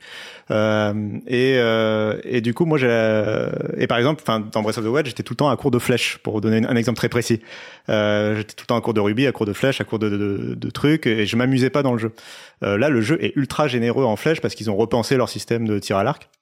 Il n'y a plus des flèches spécialisées, je rentre pas dans les détails. Mais il y a l'histoire des euh, armes qui se cassent aussi, je l'ai entendu beaucoup. Euh, alors ça, j'imagine qu'il y aura une discussion sur ça, mais pareil, oui, c'est c'est le, le, jeu a réussi à garder les armes qui se cassent tout en déjouant le, le problème qui pouvait se poser aux gens. En tout cas, moi, du coup, clairement, ça, pareil, c'est plus du tout une frustration. Euh, et globalement, voilà, moi j'ai l'impression que le jeu là où il me mettait des murs avant et où j'ai l'impression d'enchaîner de, des impasses, euh, maintenant, j'ai euh, quelque chose de très généreux, notamment dans Breath of the Wild, j'avais beaucoup de mal avec la verticalité et l'endurance, euh, la gestion de l'endurance. Euh, souvent, je me retrouvais face à des morceaux de montagne où j'arrivais pas à monter, et je devais faire le tour pendant 20 minutes et du coup, ça me déplaisait. Euh, là, le jeu euh, déjà est beaucoup plus généreux sur l'endurance dès le départ. la barre d'endurance est beaucoup plus lente à, descendre. Et puis, enfin, j'ai l'impression. Et puis et puis le système de tour a été repensé pour que en fait tu t'envoles un peu de partout dans le dans le jeu où tu veux, ce qui fait que tu peux aller très facilement un peu en ligne droite à un endroit que tu as envie d'aller sans trop te poser de questions et sans trop de difficultés. En tout cas, moi de mon côté. Euh, C'est les meilleurs tours du jeu vidéo, hein, pardon. Ouais, du coup, euh, du coup, des, des, impressions quand même euh, positives, mais je voulais mentionner euh, quelques points qu'on n'a pas dit encore. Euh, euh, vous avez mentionné la narration. Je trouve qu'elle intervient vraiment dès le départ. On n'a même pas mentionné la, la grotte de départ, le, vraiment le tout tout début du jeu, avant même le menu principal, mm. qui, qui, te met directement dans une ambiance avec une ambiance musicale. C'est Indiana Jones, ça, au début. C'est Indiana Jones. Très réussi, je trouve aussi. Ça, ça, marche, ça marche très très bien pour. Ça te met complètement dans une autre ambiance que Breath of the Wild. Euh, vous avez mentionné le côté euh, immersive sim. Moi, c'était, moi, en fait, je trouve que Breath of the Wild et Tears of Kingdom, ce qu'ils arrivent à faire euh, et que, enfin, la façon dont je me le formule moi, c'est le fait qu'en fait, c'est des C'est des jeux indés triple A. C'est-à-dire que en fait c'est des, des gimmicks de gameplay, des, des, des trucs d'inventivité de gameplay qui normalement, euh, par exemple la construction de véhicules, moi je pense immédiatement à Besiege, euh, qui, qui, te qui te propose un peu cette sandbox de, de faire le débile avec des, des constructions de véhicules. Euh, sauf que là, c'est appliqué à un jeu dont le budget est démesuré par rapport à, ce que pourrait faire une équipe de jeux indé. Quoi. Du coup, c'est très vrai ce que tu dis. Et, moi, par exemple, régulièrement, là, et encore, j'en suis qu'à j'en suis pas très loin. J'ai souvent pensé même à Outer Wilds euh, mmh. dans ce côté euh, découvrir un truc qui est complètement caché et qui est en fait immense avec plein de avec du vrai level design en fait. Et, euh, et alors, je, je, je, je vais pas dire que Nintendo s'est inspiré forcément d'Outer Wilds, tu vois, mais c'est, ça me paraît pas déconnant qu'ils aient vu des jeux comme ça, ils, ça, ils ont tiré quelque chose, tu vois. L'inverse, c'est sûrement vrai par contre. Et pour rapidement aller sur les points un peu plus négatifs, on va dire. Euh, D'ailleurs, d'abord, je suis d'accord avec euh, Chloé sur le fait que moi, je fais aucun véhicule dans le jeu depuis le début. Euh, genre, je les ai fait dans la zone de prélude quand t'es un peu obligé, genre un bateau vite fait, machin. Mais après, et les doubles manière générale, les objets euh, verts là qui servent, enfin la batterie, tout ça, tout, tout ce système de gameplay là, je ne l'utilise absolument jamais. Euh, D'ailleurs, je n'ai toujours pas découvert. Apparemment, on peut peut-être augmenter la capacité de la batterie. Je ne l'ai pas découvert encore. Voilà, donc j'en suis là euh, pour vous dire. Euh, bref, vraiment, c'est tout un pan du jeu que je n'explore pas du tout. Euh, et je trouve d'ailleurs que, allez, dans les petits défauts, euh, il y a le, système de despawn euh, du jeu qui est un peu un peu agressif. C'est-à-dire que moi, j'ai vraiment dû à un moment pour un pour un comment s'appelle les korobu, les noix euh, korogu, voilà. euh, Que d'ailleurs je ne trouve, ça fait partie de, mes griefs avec Breath of the Wild, je n'en trouve aucun. Moi, moi, je suis le, le dé, je, n'ai jamais réussi à trouver un seul korogu dans, dans, dans Breath of the Wild, euh, alors qu'il y en a 900, hein, mais qui sont partout. Euh, mais j'en ai trouvé absolument aucun. Là, j'arrive à les trouver puisqu'il y a les couples qui sont mis devant toi et de façon évidente, donc au moins ça, j'arrive à le faire. Euh, même si des fois je les porte à la main euh, et je fais le chemin à pied. je l'ai fait. Euh, et donc il y a notamment un, de ces, ces Korogu qui t'indique, qui t'indique, je veux rejoindre mon pote et tout. Je lui fais un véhicule. Sauf que le jeu m'alpague sur un autre truc, donc euh, moi je papillonne et je vais voir l'autre truc. Je reviens, mon véhicule est désassemblé, a été respawn. je le réassemble. Là, il y a une, je vois une ouverture de grotte. Je me dis tiens, je vais juste aller voir la grotte qui est à 3 mètres. je vais voir la grotte, je reviens, le véhicule est, à nouveau despawné. Ouais, ça. bah, tu parles d'un aspect du jeu qui est euh, hyper fort et qui était déjà présent dans, dans le premier, c'est euh, la papillonnade effectivement où bah tu, tu vois un truc au loin, tu dis bon bah, je vais aller là-bas et, et 8 heures plus tard, tu es toujours pas arrivé parce qu'il y a 40 trucs qui sont. Mais du coup, euh, des fois, enfin, il y a un système en tout cas qui est un peu particulier où le jeu des fois te despawn et te, te fait réapparaître les outils qui pour résoudre une énigme. Et en même temps, des fois, euh, tu tu tentes un truc. Tu meurs avec le véhicule, tu réapparais, le véhicule a disparu, les, les ingrédients ont disparu, mais toi t'es là. Mm. Et du coup t'es là, mais rendez-moi, rendez-moi mes briques. Ouais, faut partir. C'est vrai. Euh, avant qu'on avance, euh, je voudrais redonner la parole à, à, Julie et Chloé pour répondre spécifiquement à cette. Donc, Cassim a l'air de dire euh, oui, bah moi je le préfère largement à Breath of the Wild. Oui, euh, moi je trouve qu'il est beaucoup plus accueillant et accessible, en tout cas que Breath of the Wild. Vous, vous, aviez commencé à répondre du coup à la question d'Eska, qui était oui, par lequel commencer. Julie peut-être? bah alors moi justement, je pense que ça dépend vraiment de est-ce que t'es attiré par le, le craft parce que effectivement, si cette partie-là t'attire pas du tout et que tu préfères te concentrer sur l'exploration j'aurais plutôt tendance à recommander Breath of the Wild, mais le fait est que celui-ci a quand même euh, un côté bah, on a parlé de l'histoire qui est, euh, moi je trouve aussi plus intéressante, qui te met dans la peau d'un journaliste, d'un archéologue. Enfin, t'es es plein de choses à la fois. T'es un voyageur temporel. T'es, c'est vraiment un rêve d'enfant éveillé celui-ci. Mais je trouve euh, que la dimension craft apporte justement une grande richesse, une, disons que comme l'a dit Cassim, t'as as énormément de problèmes, mais mille manières d'y répondre, donc je trouve qu'il est quand même beaucoup plus accueillant, moi, pour ma part. Chloé, ta recommandation est euh, bah, euh, J'ai un avis assez similaire. Hein, ça, je pense que ça va beaucoup dépendre ouais, de, de est-ce que la personne aime ou pas le côté craft, ou en tout cas est-ce que si on lui dit il y a de la construction, quelle va être sa réaction? Est-ce que ça va être génial, super, j'adore? Ou oh non merci, euh, j'ai pas envie de passer euh, mille ans à, construire des trucs et à devoir désassembler parce que finalement ça marche pas. Ah bah non en fait les roues je les ai pas collées au bon endroit donc elles roulent pas. Euh, le petit moteur, euh, bah en fait il est pas assez puissant, c'est pas là qu'il faut le mettre. Ah bah non fallait le monter un petit peu plus. Bref si ça c'est quelque chose qui, voilà, qui saoule la personne, j'aurais dire ouais plutôt Breath of the Wild. Parce que ça, du coup, c'est vraiment un, impondérable du jeu. Euh, à vous écouter, j'ai peut-être mal compris. J'avais l'impression que justement, l'aspect craft, on pouvait un petit peu le mettre de côté et faire sa vie. Euh. Alors en fait, il est très mis en avant sur le début. Il y a un truc qu'on n'a pas dit quand même qui est important sur le craft et sur, euh, c'est que ça, ça, ça va au-delà des véhicules. Enfin, moi, à mes yeux, c'est la philosophie du jeu. C'est, c'est pas juste un truc qui a été rajouté. C'est il prolonge un geste de game design du premier qui était les armes cassent, on peut faire des, on peut mélanger les trucs pour faire des recettes. Là, il applique ça à tout le jeu presque. Euh, les armes cassent toujours, mais on peut les combiner entre elles pour leur donner de nouveaux effets. Et on peut combiner aussi des parties de véhicules pour faire d'autres choses, des trucs bizarres. Et c'est vraiment cette combinatoire, ce, ce jeu de, de mélange perpétuel, c'est plus qu'un, enfin, c'est pas juste un gimmick, c'est vraiment pour moi la, la philosophie du jeu, quoi. C'est, c'est, hmm. effectivement, si on rentre pas dedans, on passe à côté, mais, euh, mais il y a quand même mille façons de, de pour le jeu, enfin, dont le jeu dit, regardez, c'est rigolo, et même si vous avez pas envie de vous déplacer comme ça, faites-le avec vos flèches, faites-le avec vos épées, c'est ça, en fait, à, aucun moment, le, à aucun moment, je te dis, euh, la solution, ça va être ça. Tu vas être obligé de construire ça pour aller là-bas. Euh, enfin, en tout cas, c'est pas ce que je constate pour le moment. C'est, tu peux faire ça, mais aussi tu peux construire ça ou tu peux construire ça, tu peux juste y aller avec tes pieds, tu vas galérer, ou tu peux effectivement gagner un quart d'heure parce que t'as as, le bon véhicule, t'as la bonne fusée pour y aller quoi. Et il y a deux choses que je voudrais ajouter. D'une part, t'as effectivement la majorité du temps t'as le choix pour répondre à cette question, Escarina. Tu peux le faire avec de la construction ou non. Alors après, il y a les, les sanctuaires et certaines situations où clairement le jeu te dit s'il te plaît construis un truc pour passer cette épreuve. Donc là, il faut le faire. Mais même là, t'as une certaine créativité qui est, possible. Et puis surtout, la, la, construction et alors peut-être que certains seront pas tout à fait d'accord, mais d'une manière générale, euh, l'interface est plutôt réussie. Il faut quelques heures pour s'y habituer quand même. Euh, quelle gâchette sur quelle gâchette j'appuie, machin. C'est un peu compliqué, mais on finit par s'y faire. Et d'ailleurs, lancer jeu... ses armes quand on veut combiner oui, alors trucs. Oui, hein ça... non, mais ça, moi ça reste. Euh, moi, c'est vrai que je l'ai pas mentionné. Pour moi, un des défauts du jeu, ça reste la jouabilité. Euh, pour moi, que ce soit Breath of the Wild ou Tears of the Kingdom, je, je peux absolument pas contrôler mon personnage comme j'ai envie de le contrôler. Je lance mon, mon, arme en permanence, et pour moi, chaque combat, c'est un combat d'Elden Ring. Hein. Même les combats contre les gobelins du début là. Euh, je, je, meurs 15 fois devant. Et les euh, interfaces de sélection euh, sont dures. Il faut maîtriser le, la manette. Euh, un petit peu, tu vois le mode Red Dead Redemption 2 quand tu mets des coups de poing au cheval en essayant de, de l'enfourcher? Bah, c'est un peu ça au début. Mais, mais je veux dire, la complexité de ce qu'il te demande de faire avec, son, avec cette interface à la manette, mm. c'est-à-dire de pouvoir construire n'importe quoi, assembler des trucs, et eh ben pour atteindre cette complexité-là, il y arrive quand même pas mal avec une interface qui est bien pensée, même si elle est, mm. elle est basique.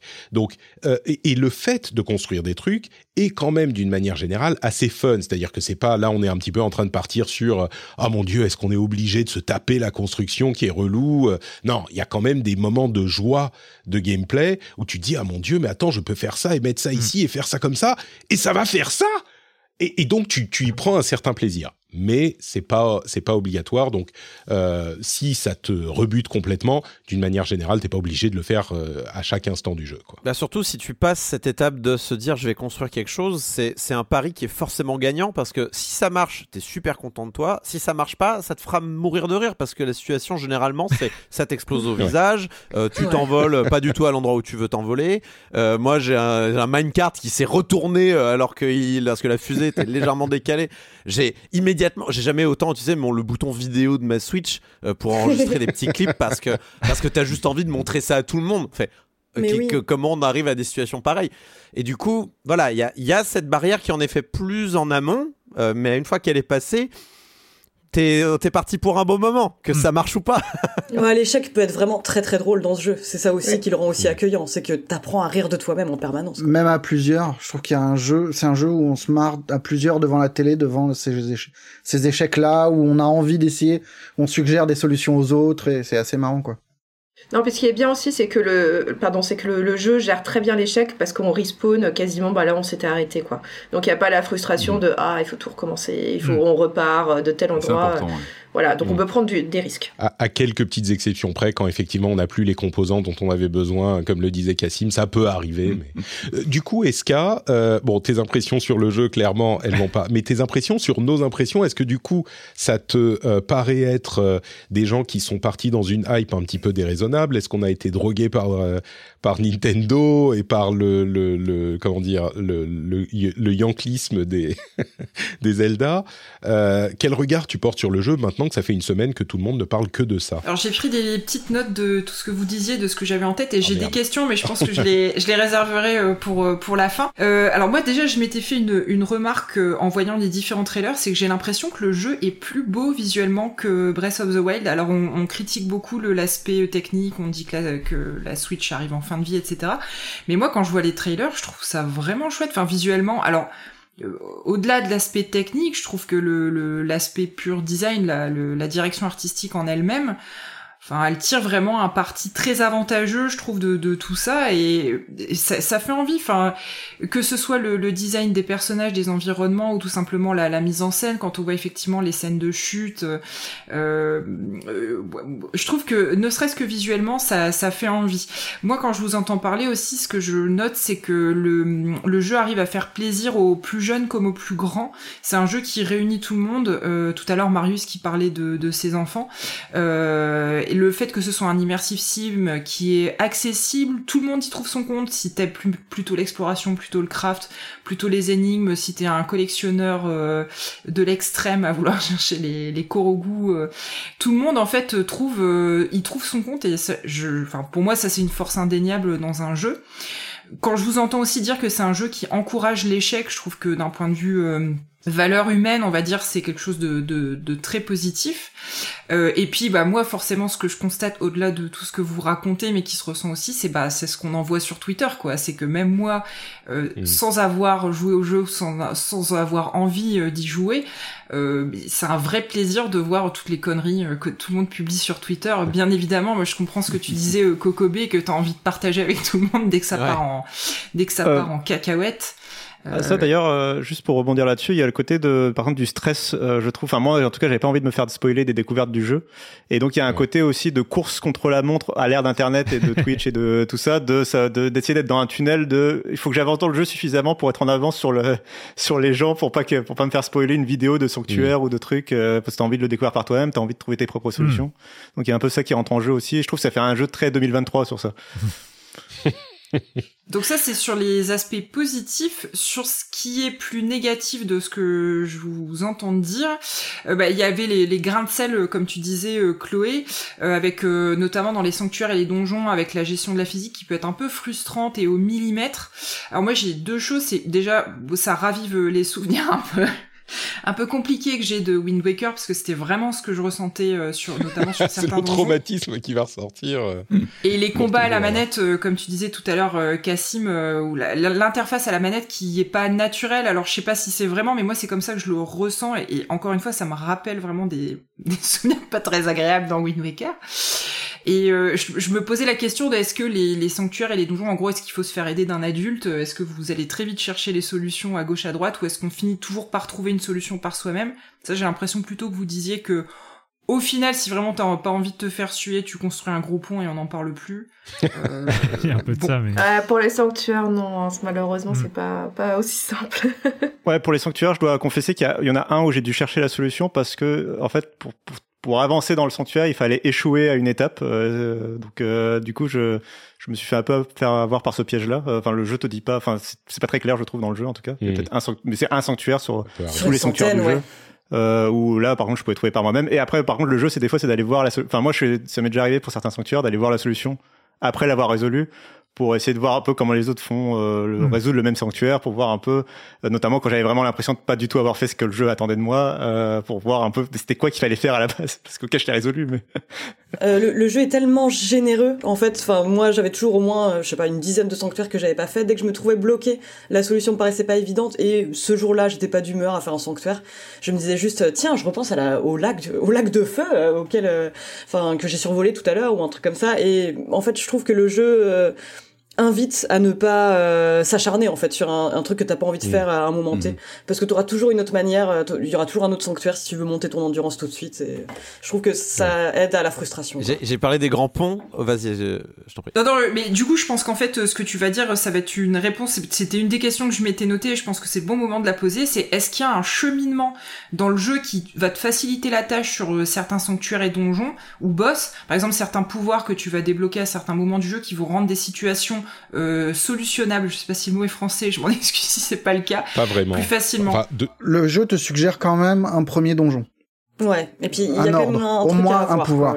Mm. C'est comme dans Breath of the Wild, il te suggère plus ou moins euh, habilement, euh, enfin il te suggère plus ou moins très habilement euh, les endroits où tu devrais aller au début et le premier donjon et la première le premier mais mais tu peux aller où tu veux. Et il y a il y a pas en gros c'est pas un Metroidvania. Enfin à moins que je me trompe euh, il y a très peu d'endroits où tu peux juste pas aller parce que t'as pas débloqué le pouvoir en question. Sur le, le lancement sur l'île du tutoriel là euh, il te donne les pouvoirs principaux. Alors peut-être qu'il y en a après je sais pas mais il te donne les pouvoirs principaux et après c'est euh, vol euh, vol ma poule comme on dit en, en bon français Euh, et, tu peux faire un petit peu. Comme, le premier, euh, enfin, du, du coup, j'en ai profité, euh, vu que j'ai pu le finir. J'avais très, très, très envie d'aller voir les speedrunners. 1h30. Hmm. ouais. Comme le Voilà, donc il n'y a pas, de, y a, y a pas de, de porte fermée qui t'empêche d'aller à la fin du jeu. Le seul porte fermée, c'est le prélude. Il faut faire le tutoriel, entre guillemets. Et une fois que ça c'est fait, si tu as envie d'aller battre le boss tout de suite, tu peux. Tu n'y arriveras pas, mais tu hmm. peux. ce, que, ce, que, je conseille pour ceux qui débutent, une fois qu'on a passé le, le prélude, c'est de rester dans la zone, on va dire, autour du château. Donc la première, qu'on, voilà, la plus évidente, euh, notamment les premiers sanctuaires, parce que c'est quand même ceux, c'est les sanctuaires tuto. Euh, voilà, pour euh, un peu t'expliquer les mécaniques, les trucs qui vont quand même pas mal revenir au cours du jeu. C'est un moment donné, je m'étais un peu éloignée, j'étais partie dans une zone à côté, et là, je suis arrivée sur des sanctuaires qui m'ont fait genre, wap, pap, pap, pap, peut-être que tu avais manqué quelques cours avant d'arriver à celui-là. Donc euh, voilà, de rester un peu dans cette première zone, d'aller vraiment sur les, on va dire, les quatre, quatre premières heures de jeu, de rester un peu sur là où le jeu te dit que ce serait bien d'aller, parce que déjà tu vas récupérer déjà quelque chose d'indispensable. Ne partez pas à l'aventure sans avoir la paravoile. Ah oui. Euh, voilà, il faut. Moi j'ai fait là-bas. Euh, il faut rester sur le les la quête principale jusqu'à ce qu'on ait la paravoile et encore peut-être encore un petit peu. Mm.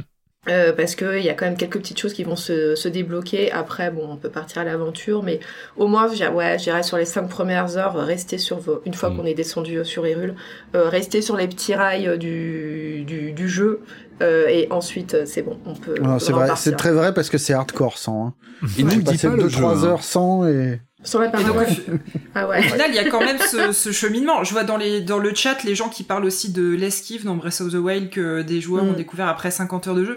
Il y a mm. quand même du coup un, un cheminement euh, qu'on pourrait conseiller pour faciliter. Euh. C'est gratifiant parce que c'est un jeu qui fait confiance en son joueur. Et c'est pas rien. C'est-à-dire qu'il nous laisse vraiment les clés et il nous fait confiance. Et, c'est pas rien. Hein. C'est à chacun de. Il ne nous dit rien, effectivement. Ces conseils qui sont. Euh, euh, capitaux pour avancer de façon efficace, mais est-ce que c'est vraiment l'efficacité qu'on doit viser en jouant à, à ce Zelda? C'est peut-être ça la grande question.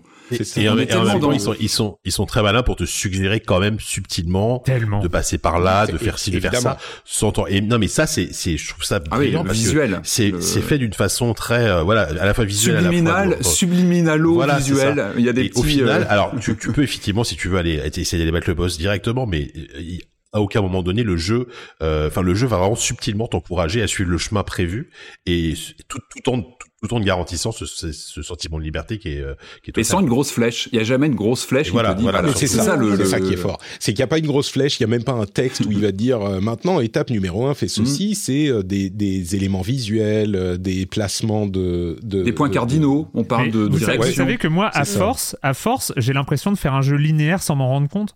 Enfin, d'être, je me dis, j'en suis à quoi 20 heures de jeu? Ça se trouve, j'ai suivi très exactement le chemin que ces malades de mm. créateurs m'ont insufflé dans ma tête sans que je m'en rende moi, compte. Ils sont en train de regarder ce que je fais, c'est pas euh, possible. Et, voilà, non, mais et à un moment, tu te dis, ils sont tellement forts à indiquer, à faire des montagnes qui brillent, à faire des petits trucs qui euh, clignotent au bout de la carte. Je ne suis qu'un numéro, je suis, j'en suis à 20, 25 heures, je suis exactement là où les créateurs pensaient que j'allais être. Mais en fait, non, mais... je vous recommande une vidéo de Game Maker Toolkit qui a euh, qui est sortie il y a une semaine, juste avant le jeu, qui a recréé une présentation qu'a fait Nintendo à propos de Breath of the Wild, justement, qui était disponible qu'en petits morceaux en japonais. Il l'a recréé euh, et il explique comment le design du monde a, par euh, différentes itérations, avec différents essais, a réussi à guider les joueurs d'un point A à un point B en les laissant s'aventurer entre les deux, mais en suggérant suffisamment intelligemment euh, la destination vers laquelle ils doivent a priori aller, euh, sans le dire explicitement. La, la, vidéo est excellente, c'est Game Maker's Toolkit qui l'a recréé. Vous connaîtrez sur, sur YouTube, je pense. et allez voir cette vidéo, elle est vraiment très très bonne. Elle est super, super. Donc, Eska, euh, en gros, tu, tu, peux jouer au jeu, il, il sera bien euh, si tu décides de le faire. On va continuer. On va continuer avec euh, Marius. Euh, à ton tour, on a on a commencé à tous parler, mais tes impressions, je pense, j'ai comme l'impression que tu tes impressions sont plutôt positives. Oui, oui, c'est un jeu que j'aime beaucoup, euh, qui m'a vachement surpris, justement parce que je disais là sur le côté combinatoire, sur le fait que c'est vraiment intégré au jeu, c'est pas juste une surcouche qui a été rajoutée euh, euh, à Breath of the Wild. Et, et l'autre truc, moi, qui m'a fait chavirer, et qui, enfin, j'ai fait très peu de sanctuaires, par exemple, mais j'ai passé des heures sous terre à me balader et je trouve ça brillant dans la façon de jouer avec les limitations de la console puisque on est dans le noir et que finalement c'est pas si compliqué à afficher le noir.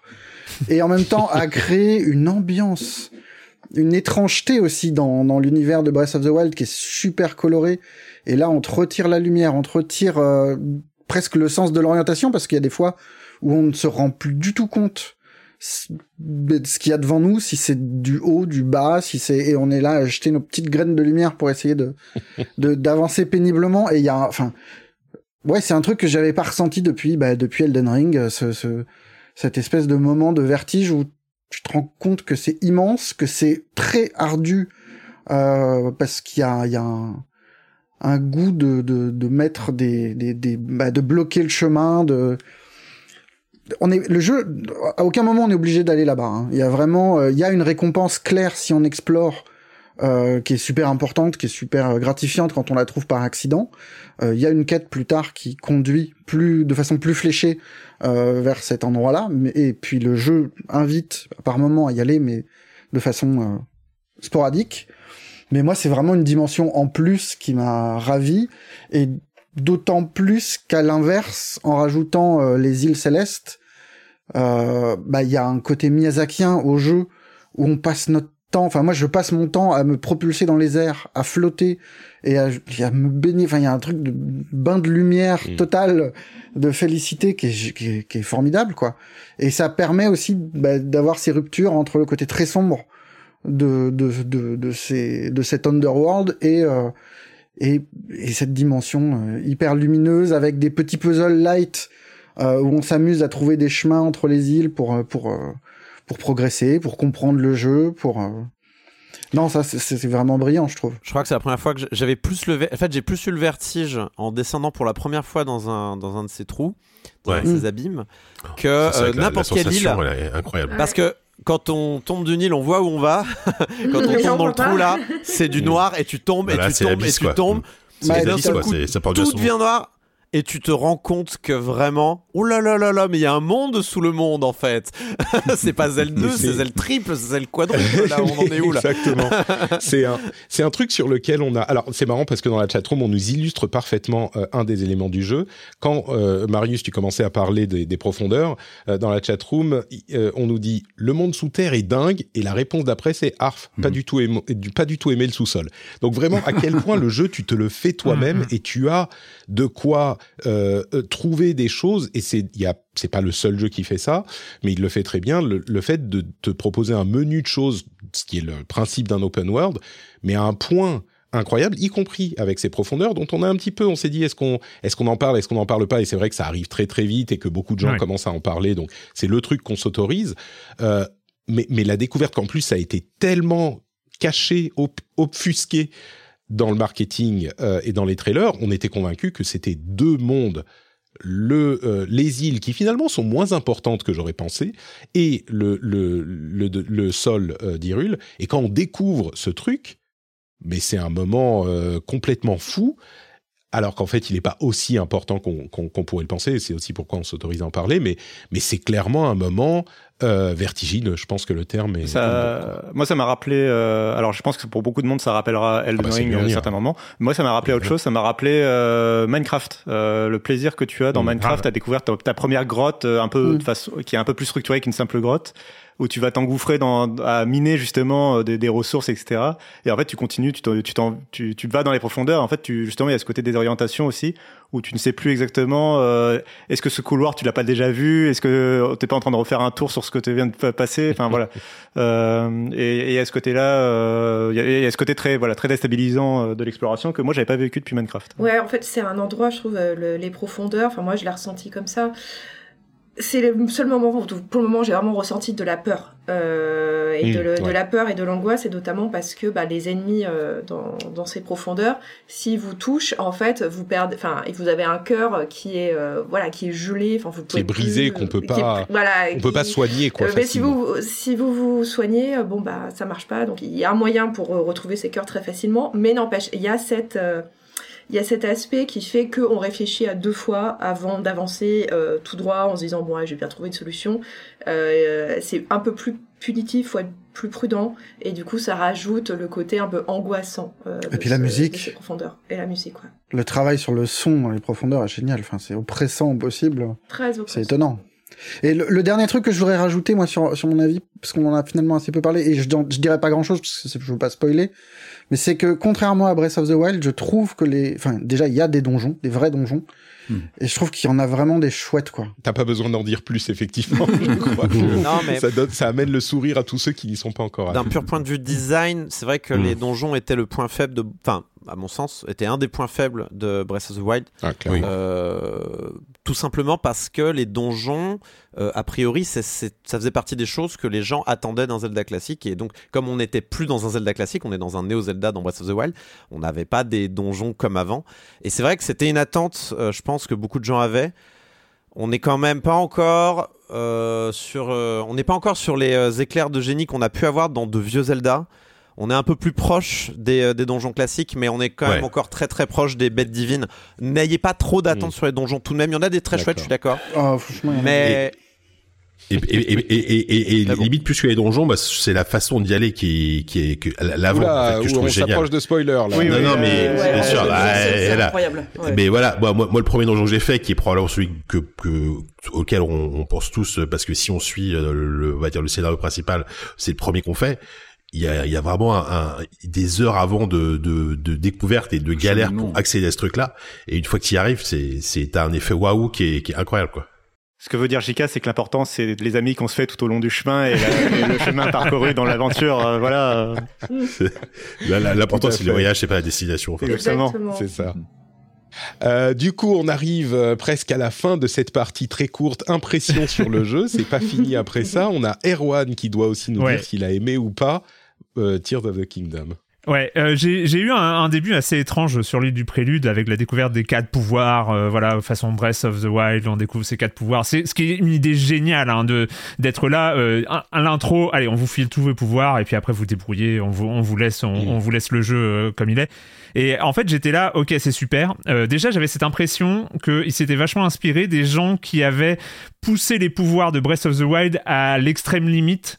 Et ils se sont dit, ok, vous avez, vous, vous avez utilisé la force cinétique dans Breath of the Wild pour monter sur le caillou et faire euh, un fast travel euh, dans les airs euh, et tout ça, alors que c'était pas prévu. Ok, on va vous permettre de faire quelque chose de cet ordre-là directement dans Tears of the Kingdom. On vous donne des pouvoirs encore plus ultimes. Il ressemble à des dérivés. Enfin, c'est pour ça qu'on a cette impression de glitch tout le temps dans, dans Tears of the Kingdom. On a l'impression d'être là à, se dire, ok, on est à la limite de... Alors que non, on est dans le, on est dans le cadre. Mais il y a cette impression de, ok, je vais casser le jeu, je vais glitcher le jeu. Mais non, pas du tout. Tu glitches pas le jeu, tu fais, euh, tu utilises les pouvoirs. Mais euh, donc, mais j'avais cette impression dans, dans l'île du prélude. Euh, ok, on me file ça, ça va être sans doute ça va être super parce que j'ai quand même une confiance assez aveugle dans, dans, les créateurs. Mais je sais pas ce que ça va donner. Vraiment, j'étais là, ok, avec ces ingrédients-là, quel jeu je vais avoir? Et en fait, je pense que le moment qui m'a fait switcher, c'est la première tour. Je pense comme 50% des joueuses et des joueurs, j'ai grimpé cette putain de tour par l'extérieur. Ah Ah bah oui, mais oui, bah, le vieux non, mais- réflexe de Breath of the Ah mais Wild. moi, moi, réflexe Breath Ah, of the Wild, j'arrive, j'arrive dans le guet là, le, le truc, euh, le, le- le truc au début, je grimpe la tour par l'extérieur, je me prends des bonus d'endurance parce qu'on n'a pas assez d'endurance au début pour monter tout en haut. Enfin bon bref, Ah, et là j'arrive, des jeux Ubisoft. j'arrive tout en, j'arrive tout en haut et je, mais il y a rien. Si vous y êtes jamais allé parce que c'est y a rien, hein, n'y n'y- n'y allez pas. Euh, en- truc fermé, je me dis ok, il y a autre chose et on actionne cette tour et comme tous les, je spoil rien parce que c'est le système de tous les euh, les open world euh, façon Ubisoft et puis euh, depuis Breath of the Wild, ça va dévoiler la carte. Et on est projeté dans les airs. Et en plus le truc que euh, euh, comme le dit souvent euh, euh, Patrick euh, Helio euh, c'est le, le fait que le dévoilement et que le, le- la- le, fait qu'on ait cette map qui apparaisse dans nos- sur notre tablette euh, Patrick utilise le mot intradiégétique que je trouve que c'est- ça, ça arrive très très bien euh, dans, dans ce truc là où on photographie depuis les airs euh, le, le truc et donc ça arrive dans la tablette. Et après il y a la chute libre. Et en fait ce moment d'activation de la première tour, euh, moi je me suis dit, ok, c'est bon, je suis là, je quitte plus Mm. la, la- la tablette, c'est fini. Et puis, euh, et puis après, euh, cette première sensation qui est magique, et je, je sais pas si on, en- on en reparlera, mais il y a, j'ai jamais eu cette sensation, sauf peut-être, enfin. Elle, est, elle, est, elle va de soi dans un Minecraft euh, parce que le, le monde est généré et, euh, et fait- effectivement c'est ton monde à toi dans Minecraft et c'est le monde de personne d'autre dans Minecraft mais, euh, mais là, dans un monde construit, dans un monde designé, dans un monde game designé, level designé, j'ai jamais eu autant l'impression que les créateurs s'étaient barrés.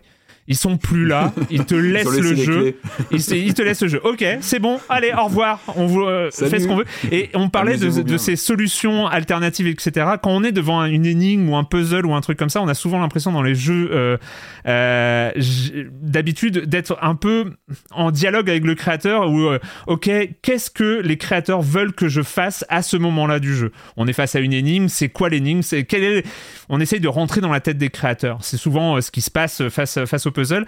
Et là et il y a toujours un truc de on se sent un peu jugé aussi. Enfin euh, si on trouve la bonne solution ou la mauvaise. Et là j'ai trouvé que bah non les créateurs ils sont plus là. Donc on n'est plus jugé. Euh, T'as cette énigme, fais comme tu veux, comme tu peux. Et ben là, si tu arrives à la, Si tu veux faire un à- grand pont, vas-y. voilà, si t'arrives à la résoudre, t'arrives à la résoudre, et il y a que toi face au jeu pour te dire ok je suis content je suis pas content tout ça mais il y a plus les créateurs. Les créateurs ils sont plus là en fait. Et il y a, y a ce côté d'absence de, des créateurs de, de Tears of the Kingdom. Je trouve que c'est nouveau. Enfin c'est vraiment un, un sentiment. C'est je vous parle de ressenti vraiment de sentiment. Le fait d'être tout seul face au jeu et que les créateurs soient absents euh, c'est peut-être une première pour moi. Voilà Donc plutôt positif également, hein. on aura du Oui. mal à trouver des avis négatifs ici. On pourrait parler des armes qui se brisent, parce que oui, elles se brisent toujours, même si on peut faire l'amalgame et le machin. Oui, elles se brisent. Si ça vous a complètement sorti du jeu dans le premier, bah, malheureusement, euh, ça sera encore le cas ici, je le crains. Moi, Mais ce qui, me, euh, ce de qui- mon ce qui me gêne le plus, en fait, c'est les arcs qui se brisent. À un moment donné, enfin, tu, tu Ouais. tires 10 flèches, ton arc il se brise. Dans la vraie vie, ça marche pas comme ça. C'est pas possible. Enfin, dans un jeu bon, vidéo encore une arme, bon. tu tapes avec, pourquoi pas. Mais Euh, Voilà. moi, moi j'ai aussi eu. euh, alors d'abord, j'ai été complètement séduit par l'introduction. La première minute, Hmm. j'étais dans le jeu, moi. Tout de suite, ça m'a. Ouais. Je veux dire, la capacité par la simple, une narration très simple et une console qui est techniquement aux fraises, euh, on sera Hmm. tous d'accord euh, de ce point de vue, euh, de- à faire quelque chose d'aussi beau, d'aussi prenant et même beau. Je veux dire, elle est aux fraises techniquement, mais artistiquement, il compense complètement et on a un framerate qui est de 30 images secondes, ça va, dans la plupart des, des cas, mais il est, il est beau. Donc dès le début dans la narration, moi j'ai été complètement pris par cette exploration souterraine. Euh, et puis après, quand on arrive sur l'île du Prélude, j'ai eu plusieurs moments où euh, mon mind a été blown, comme euh, disent les gens sur Internet. Le, moment où on commence à construire des trucs, moi j'ai eu un petit peu le, le même sentiment qu'Erwan, enfin que tout le monde, que j'exprimerai un peu différemment, c'est que j'ai vraiment pensé aux designers et je me suis dit, ils ont un open world. Et on a des open world, on a des sandbox, des trucs à la Minecraft, mais euh, bon, Minecraft c'est un sandbox quoi. Il n'y a pas d'histoire, ça s'appelle un sandbox parce que tu fais ton truc, tu fais ton bac à sable. Voilà, il y a pas d'histoire dans tu construis Minecraft des trucs, mais il n'y a pas d'histoire. et là, et pardon, Il n'y a pas d'histoire dans Minecraft, tu vas te. Oui, je, pardon. Je t'envoie mon fils et il va t'expliquer tout. Hein, euh. Les experts. Non, mais il n'est pas de votre génération. Les joueurs de Minecraft, calmez-vous, il ne connaît pas, Ce que je veux dire, c'est que dans, les, dans les jeux à sandbox où on peut construire des trucs, généralement, c'est un petit peu le délire et c'est pas l'histoire principale qui va faire l'intérêt. Le, ici, on a. Ils, se sont dit, ouais, ouais, on va faire un open world qui est aussi un sandbox. ce qui techniquement jusqu'à ce que je le vois devant moi, je me disais mais c'est pas possible. C'est juste inimaginable pour un designer de se dire je vais me donner ce challenge et réussir. donc ils ont vraiment dit bon bah vas-y construis tes trucs et c'est un open world. Enfin c'est c'est quelque chose qui intellectuellement j'ai eu presque du mal à accepter quoi. Je me disais c'est c'est pas envisageable de faire un truc comme ça. Il y a un autre moment où euh, j'ai j'ai j'ai mon univers s'est étendu vous savez euh, les, les, trucs dans les films où ça zoome et puis ça s'étend en même temps. Euh, quand on monte sur le planeur pour la première fois, ils disent bien reste au milieu du planeur hein, pour que ça soit équilibré. Et là, tu te dis bon, ok, je vais rester au milieu. Et puis je, regarde, c'est bien fait, mais je regarde et je me dis ah oui, mais là un petit peu sur la droite, c'est un truc où j'aimerais aller. Et là, pling. Mais si je me mettais un tout petit peu sur la droite du planeur, euh, genre si je me, est-ce que ça va pencher? Et tu le fais et ça penche. Et tu te rends compte que tu peux contrôler ce patin de planeur euh, en, te déplaçant dessus, mais ça m'a estomaqué quoi. Hmm. Et, et c'est parce que ça voulait dire que le moteur physique, le moteur chimique qu'ils avaient implémenté dans Breath of the Wild, il était encore là pour tout pour tout ce sandbox incroyable. Et puis le troisième truc, c'est ce dont on a déjà parlé, l'arrivée dans les profondeurs, que je n'avais pas du tout soupçonné, soupçonné euh, qui était nulle part dans le marketing. Et, et, et tu dis, ok, je commence à explorer ce monde immense, ok, il y a les îles flottantes, ok, il y a les... Et, et en plus, il y a ces trucs, genre il y en a pas assez quoi.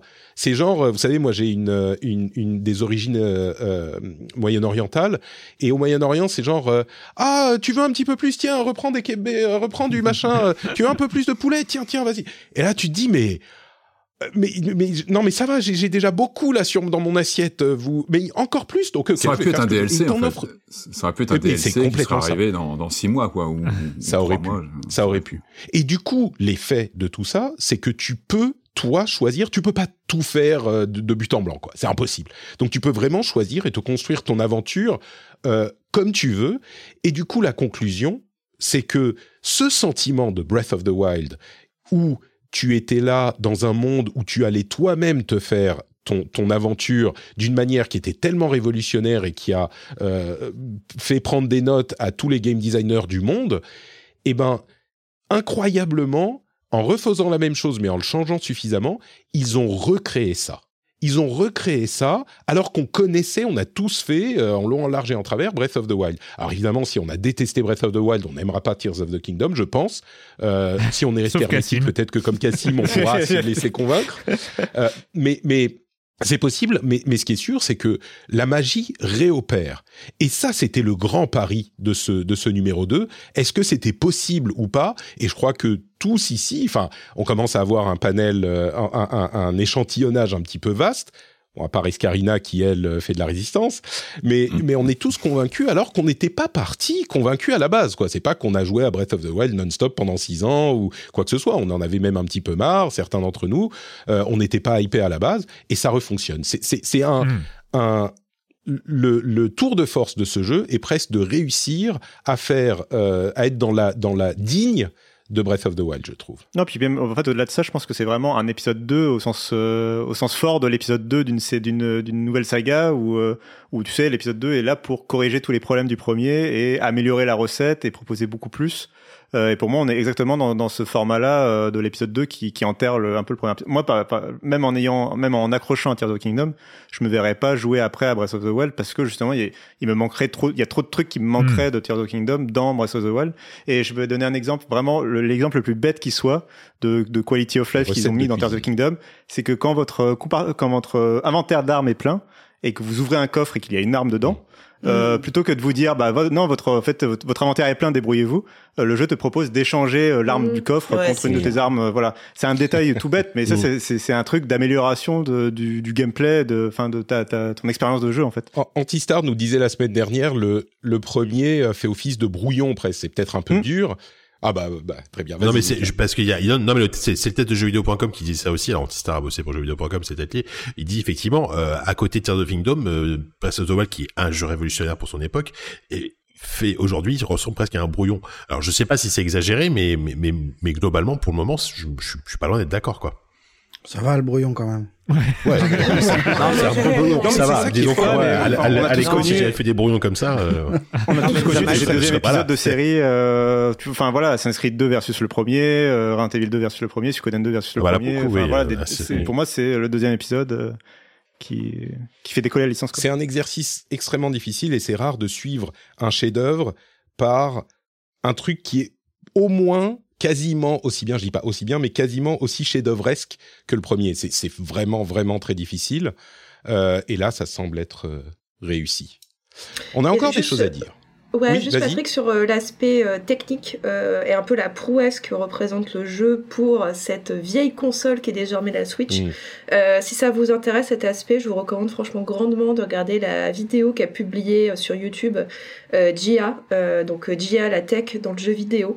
elle a fait une, ouais, elle a fait une, une vidéo d'une quinzaine de minutes qui explique vraiment très simplement en quoi en fait ce moteur physique est complètement dingue et pour les capacités de la Switch. Donc si ça vous intéresse allez-y, c'est vraiment hyper bien expliqué. D'ailleurs, euh, enfin, bah, sur l'aspect technique, euh, évidemment qu'on peut qu'on peut critiquer les textures et les, trucs comme ça, enfin, bon, je trouve que c'est pas très grave. Enfin, c'est pas très important dans, dans l'expérience de jeu, surtout euh, en termes de performance. Il y a, enfin, moi j'ai vécu des ralentissements. Il y a, des, il y a des, y a des, des, trucs, des petits trucs qu'il faudra encore peaufiner peut-être en termes de performance, mais globalement il n'y a jamais de problème ou il n'y a jamais de trucs qui te freinent dans le jeu euh, de, de, combat que tu rates parce que la machine s'est mise à ramer ou de ce genre de, de choses, de problèmes comme ça euh, n'existent pas. Euh, euh voilà, globalement il n'y a pas vraiment de problème, je trouve, de performance dans les phases de gameplay. Moi j'ai envie même d'aller d'aller plus loin. Le jeu est magnifique il y a des moments, si tu prends le bon screenshot avec les levels of detail qui sont, qui sont au minimum parce que t'es loin, machin, oui, tu vas voir des trucs qui sont sommaires. Mais le jeu est beau. Il y a également euh, plein de moments où tu trouves, tu, t'as, comment dire, ton bref est taken away. Je fais beaucoup d'anglicisme euh, en anglais. oui, oui, là c'était euh, technique. parce que, enfin, on comprend plus rien ce que tu racontes. Enfin, ton souffle est coupé, quoi, parce que tu vois un truc en face et c'est artistiquement incroyable. Et oui, c'est techniquement limité. Ils font dans le cadre qu'ils qu'ils ont, mais euh, mais on peut pas dire que le jeu est pas beau dans son ensemble, quoi. Euh, moi, je trouve que ça serait malhonnête. Je pense que les 30 millions de gens qui l'ont acheté sont pas tous des joueurs de PS5 et de et, et qu'ils ont pas forcément les référents en termes de puissance aujourd'hui et qui s'en foutent, quoi. Hmm. Non, mais même, moi je suis un joueur de PS5. Euh. Non, puis la DS suffit à elle-même aussi au bout d'un moment. Le cel shading fonctionne très bien. On n'a pas besoin d'avoir des textures ultra détaillées. Hmm. C'est beaucoup d'aplat. Et bon, c'est vrai qu'il y a quelques ralentissements. Je suis d'accord avec Cassim. C'est euh, plus le jeu avance par. Euh, par il y, a quelque chose dans le jeu qui fait que le jeu devient plus chargé au fur et à mesure. et notamment quand on construit, ouh, tu sens hmm. quand même que la Switch. C'est le de construction qui. Ouais ouais. ouais, Et même pendant certains combats un peu chargés en belligérant, on va dire, un petit peu compliqué euh, pour la Switch. Mais alors, je vous recommande, et là, je vais faire plaisir à Patrick Elio, euh, le, la vidéo de, de, Digital Foundry qui est très bah bien, euh, qui, démontre toujours, que, la, que, la, que la Switch que la Switch ne descend pas sous un plancher de 20 FPS, je crois. Donc ça reste quand même impressionnant pour en effet une console aussi vieille. après, on a vu que la console en avait dans le ventre. Si on s'est codé dessus, Metroid Prime Remaster est quand même extrêmement beau pour la console et euh, voilà je pense qu'il faut pas sous-estimer cette petite bête oui et c'est le jeu est très agréable sur la Switch OLED j'avais une question justement euh, matérielle aussi liée à l'usage. Euh, est-ce que vous y jouez en nomade? Est-ce que c'est possible de jouer à... Bien sûr. Oui, bah, moi j'y joue 90% du temps en nomade. Hein. Hmm. Ouais, et tu tu t'as pas l'impression de, de, de perdre, enfin tu tu vois ce que je veux dire le Non, parce que je suis je suis habitué euh, déjà je suis habitué je suis très habitué à jouer sur des écrans de 7 pouces euh, en portable. Mais par contre, ce qui est rigolo, c'est que moi la Switch, je l'utilise en, en, en, portable quasiment à 4 tout le temps. Là, j'ai retrouvé le plaisir quand même de la de la docker pour profiter quand même du jeu sur un grand écran. Je dis pas que c'est forcément mieux, mais c'est sûr que sur une télé de 55 pouces, euh, euh. ça ça a un scope différent, tu vois. Mhm. Mais euh, mais mais par contre, l'effet les, waouh, il fonctionne aussi sur la sur l'écran de 7 pouces. Hein. Sur, une Switch, alors sur une Switch 2017 quand même, il y a euh, la luminosité qui est trop faible pour vraiment. Enfin, il y a mm. plein de moments dans le jeu où je galère à voir ce que je dois voir. Euh, il y a le son, enfin le mixage sonore qui fait que tu profites pas vraiment de la musique si tu joues sur haut-parleur de la Switch et euh, et la batterie qui font euh, le jeu. Bah, ça évidemment. J'ai une Switch OLED, c'est sûr que ça ça aide un peu hein, forcément. Et pour ma pour ma part, j'ai découvert que ma Switch première génération, le ventilateur était mort. Hein, donc ah, ah merde. Et, et ben, parce qu'en fait mes mes enfants ne joue que sur Minecraft à la Switch, euh, sur la Switch euh, actuelle. Donc en fait, elle tenait avec son ventilateur mort. Euh, j'ai lancé mm. Breath of the Wild en stream, enfin Tears of the Kingdom en stream. Ma console est morte en stream. donc le jeu a gaufré. Erwan, tu, as, tu m'as fait découvrir un écran que j'ai jamais vu de ma vie. Donc, l'écran console en surchauffe. J'avais jamais vu cet écran. Au début du jeu, mon pauvre. Moi, j'ai une question. J'ai une question pour Marius, notre expert maison. ça donne quoi Tears of the Kingdom avec un Joy-Con drift du coup? Ouais, alors moi, la, Switch, c'est une console que j'aime pas, que, à laquelle je ne touche jamais, qui est, que j'ai légué à mes enfants, et du coup, euh, j'ai découvert que le drift était monstrueux. J'avais commandé une manette pro qui a mis un tout petit peu de temps à arriver. Euh, du coup, les, les 48 premières heures, je l'ai fait avec un drift. Et ça complique vachement la construction. ça complique vachement les moments, euh, les moments en hauteur à Cocorico où tu essayes de repérer des trucs et que tu as pas ta paravoile et que quand tu regardes, ton personnage avance doucement et tombe dans un précipice. C'est voilà, c'est c'est un jeu dans le jeu. Merci Nintendo. Et c'est vrai qu'il y a l'utilisation du gyro. On le souligne pas assez, mais c'est très très malin dans le jeu. Je trouve il est, c'est génial. Ouais, c'est vraiment vraiment bien mm. bien exploité, je trouve le gyro. Et pour décoller les objets.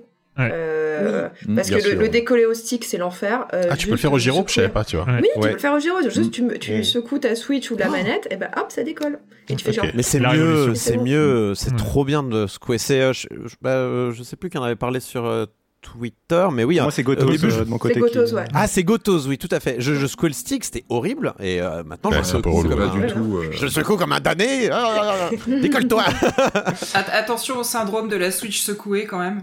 C'est clair. cher, cher Patrick, cher Patrick, tu viens de découvrir dans ce crossover Silence on joue, rendez-vous jeu, la durée l'histoire de durée. C'est, euh, je me rappelle ce mail que tu as envoyé à, tes animateurs et animatrices. Euh, on va peut-être faire, on va faire 1h30, peut-être 2 heures. Euh, j'ai pas osé, j'ai pas osé te dire tout de suite ce qui allait se passer, mais on en est là. évidemment, on avait prévu des débats et des, des choses comme ça. Ces débats, comme norme, de manière totalement normale, ont déjà eu lieu. Il y en a quelques-uns qui ont déjà eu lieu. On va en avoir quelques petits autres avant, avant de, boucler ce, ce, podcast et, et ce crossover de l'espace. Mais mais on est dans un crossover euh, silence on joue euh, rendez-vous oh jeu. et donc il fallait non non pas la minute culturelle je vous je vous épargne la minute culturelle. Oui voilà ça y est tu peux respirer. Mais quand même on a, on a un sixième intervenant dans Silence on ah. joue et ça aurait été dommage qu'il ne soit pas là. Euh, c'est Jérémy Kletskin et sa chronique jeu de société. Donc vu qu'on est chez toi, je dois te demander si euh, tu es prêt à la lancer, Patrick. Je suis évidemment prêt puisque nous avons tout scripté à la minute près. Et voilà, et voilà, tout est, tout est, tout est prêt. Euh, donc voilà, c'est le moment de retrouver Jérémy Kletskin et sa chronique jeu de société. Salut, Jérémy.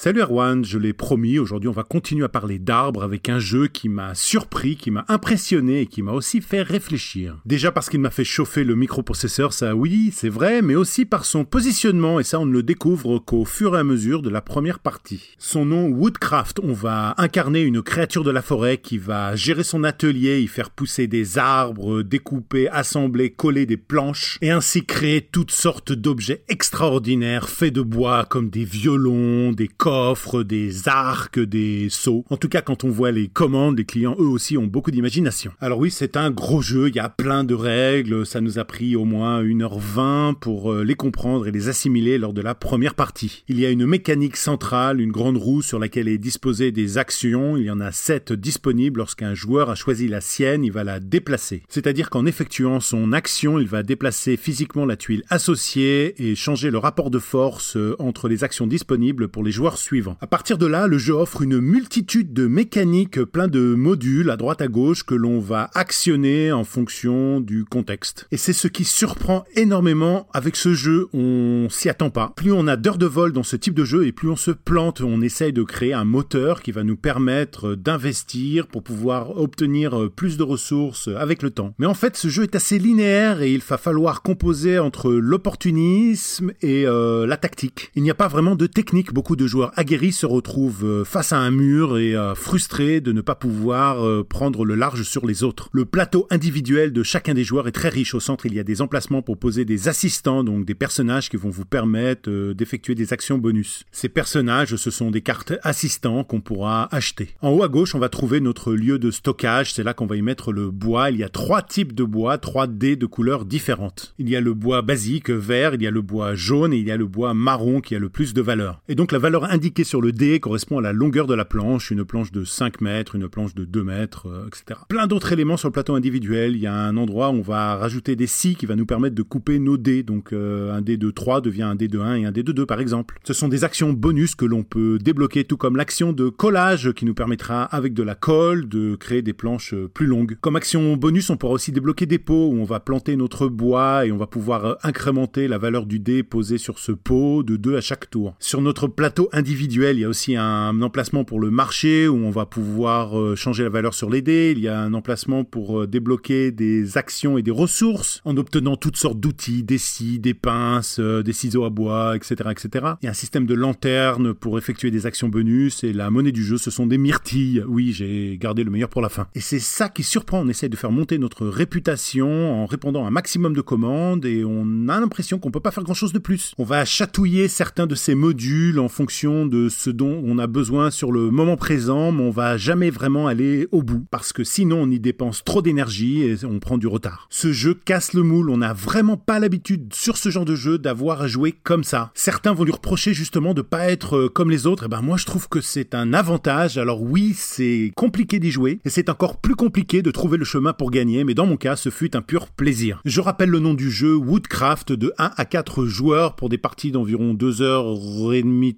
3h à partir de 12 ans. Les auteurs Vladimir Souki et Ross Arnold, c'est illustré par euh, Michal Pekel. C'est édité chez Delicious Games, ça sent la nature, ça sent le bois, il n'y a pas d'un quart en plastique, il n'y a pas de thermoformage dans la boîte et moi j'aime ça. Au-delà de la thématique des jeux, il y a beaucoup d'efforts à faire autour des matériaux, du recyclage et de l'empreinte carbone des jeux de société. Beaucoup d'éditeurs en ont déjà conscience, arrivent à ne pas sacrifier la qualité du jeu en étant plus éco-responsable, mais évidemment ça n'est pas assez, il faut faire toujours plus. Et à l'avenir, je vous le dirai si un jeu exagère trop dans un sens ou performe comme Woodcraft dans l'autre.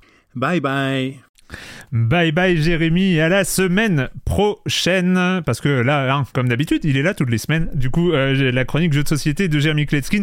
Je précise deux petits trucs. Euh, on, va, on va revenir sur Tears of the Kingdom après. Euh, le premier, c'est que la chronique jeu de société, je le précise aux gens qui ne connaissent pas, à son flux de podcasts dédiés, on peut la retrouver. Ça, s'appelle la Silence on joue, la chronique jeu de société. Si vous pouvez retrouver les 160 chroniques. Et puis, je fais un deuxième insert qui n'était pas prévu, mais c'est dans le timing. Euh, dans Silence on joue, il y a Silence on joue et il y a aussi euh, Gâchette gauche depuis euh, janvier, donc qui est un rendez-vous de la presse spécialisée jeux vidéo. Et il y a toujours une vague histoire, une sombre histoire de dernier lundi du mois qui qui est un problème. Hein. on va pas on va pas se mentir. Là, le dernier lundi du mois, il est férié et puis on est un peu en speed, notamment bah, par l'événement qui qui nous occupe aujourd'hui pour pour faire un, un gâchette gauche lundi prochain là qui arrive. Ce serait été la solution de le faire une semaine avant.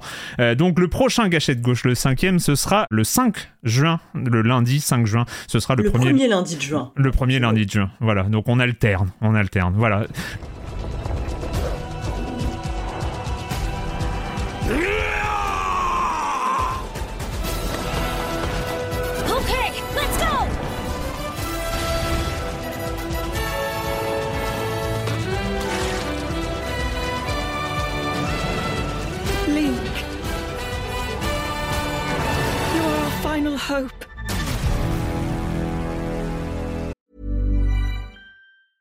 Hiring for your small business? If you're not looking for professionals on LinkedIn, you're looking in the wrong place. That's like looking for your car keys in a fish tank.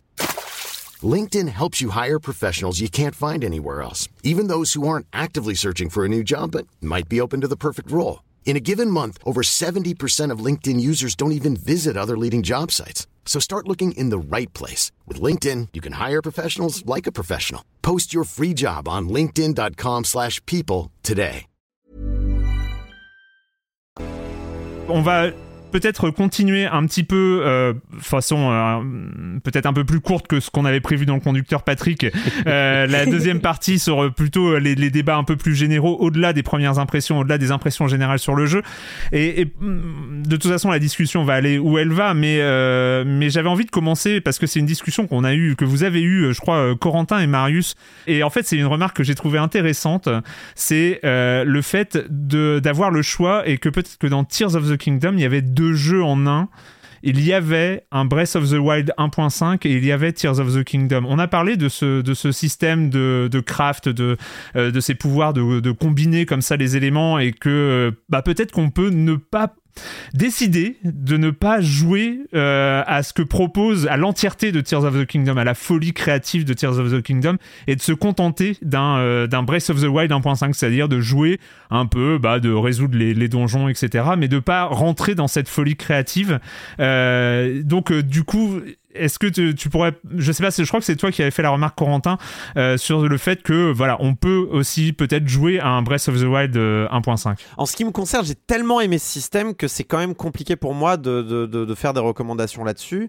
Donc, mais oui, tu peux en effet. Euh, tu peux en effet profiter de, de cette triple carte qui est, qui est extrêmement grande et profiter finalement d'un Zelda tel qui n'a jamais été aussi grand.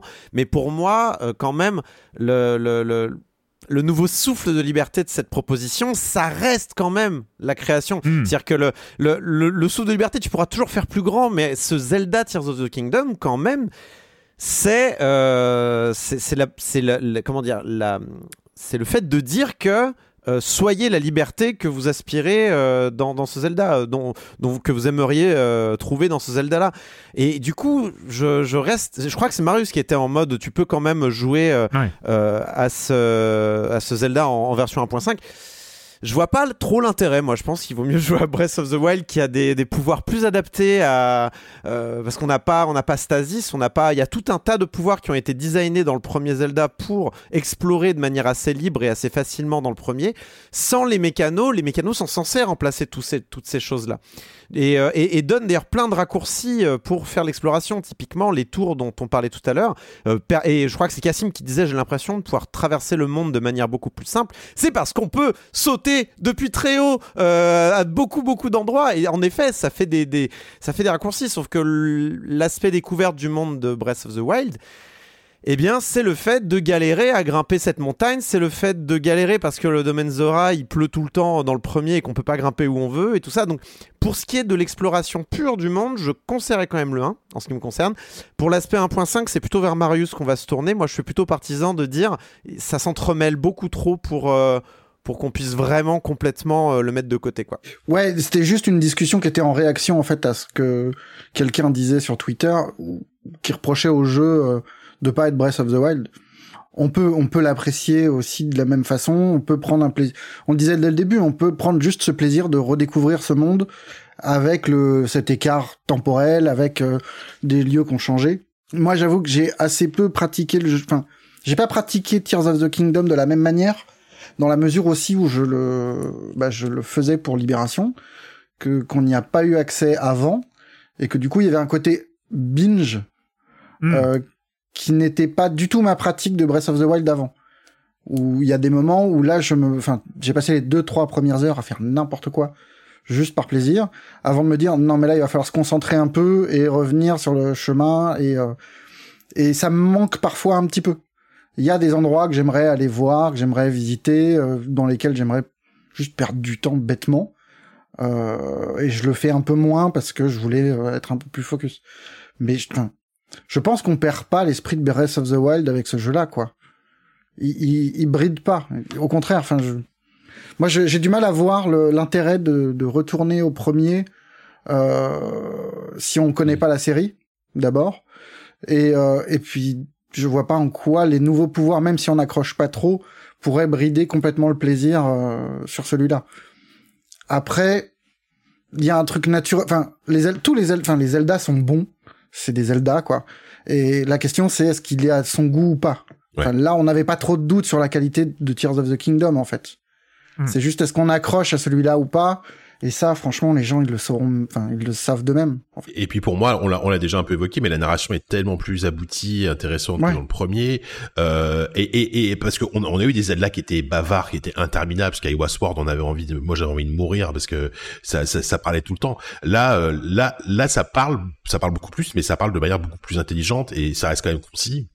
Euh, je trouve que chaque personnage euh, que tu crois, chaque PNJ et tout est hyper bien dressé, que ce soit en termes de caractère design euh, et même en termes de personnalité via les dialogues. et je trouve que t'as as beaucoup plus envie par rapport au premier de te de te de te plonger dans l'histoire, enfin tout, bêtement quoi. Un truc qui a été ajouté dans, dans Tears of Kingdom qui est pas mal dans ce contexte-là, c'est l'encyclopédie des personnages où à chaque fois que tu rencontres un mm. personnage un peu important, il t'ajoute une, une entrée avec un joli artwork, etc.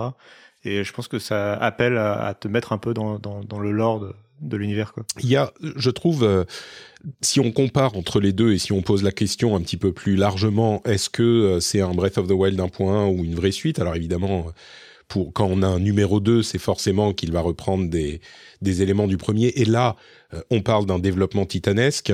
Euh, évidemment que c'est le cas, mais évidemment aussi qu'il se repose sur l'architecture de Breath of the Wild. Je veux dire, ils ont, euh, je ne sais pas en pourcentage combien, mais ils reprennent la même carte qu'ils ont modifiée, ils reprennent les mêmes systèmes, ils reprennent les mêmes menus qu'ils ont améliorés, etc.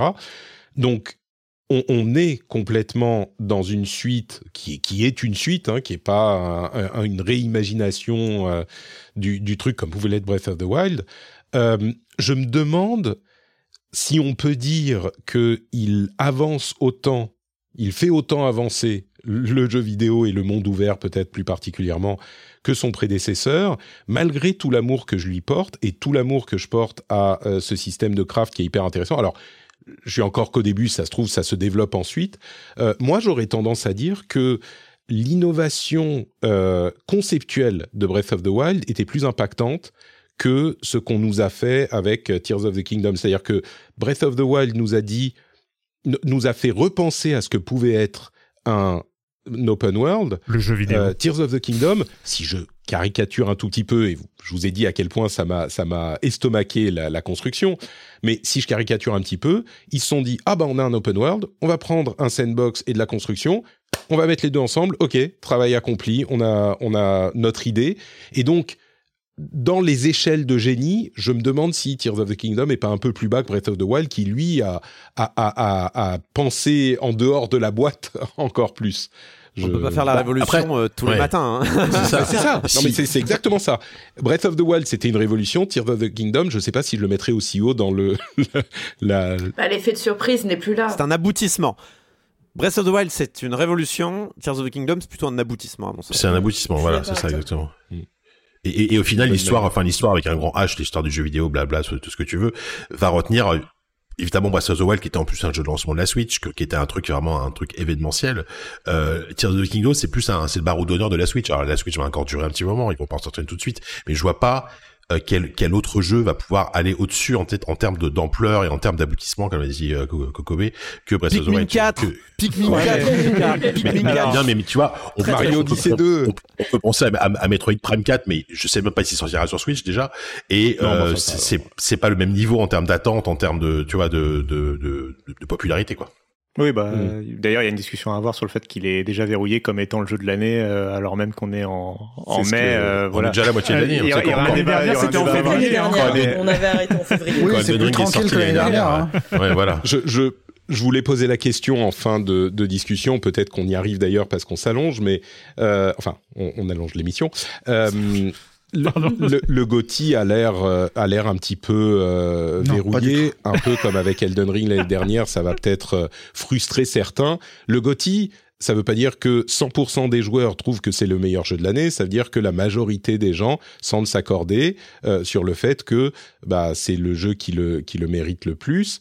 Euh, ça veut pas dire d'ailleurs il y a parfois des jeux que certains trouvent meilleurs euh, et même dans leur classement on se retrouve avec une moyenne qui fait ressortir un jeu que tout le monde a bien aimé alors qu'il y a plein de jeux que des gens ont adoré. Je pense que celui-là, beaucoup de gens l'auront suffisamment adoré, mais Bon, il y a d'autres bangers qui arrivent. Hein. Moi, il y, a Street Fighter que j'attends comme un petit fou. Il y a une bêta dans demain et je vais passer du temps dessus, peut-être même streamer euh, la bêta Street Fighter. Il y a Diablo 4, Diablo. il y a Final Fantasy 16.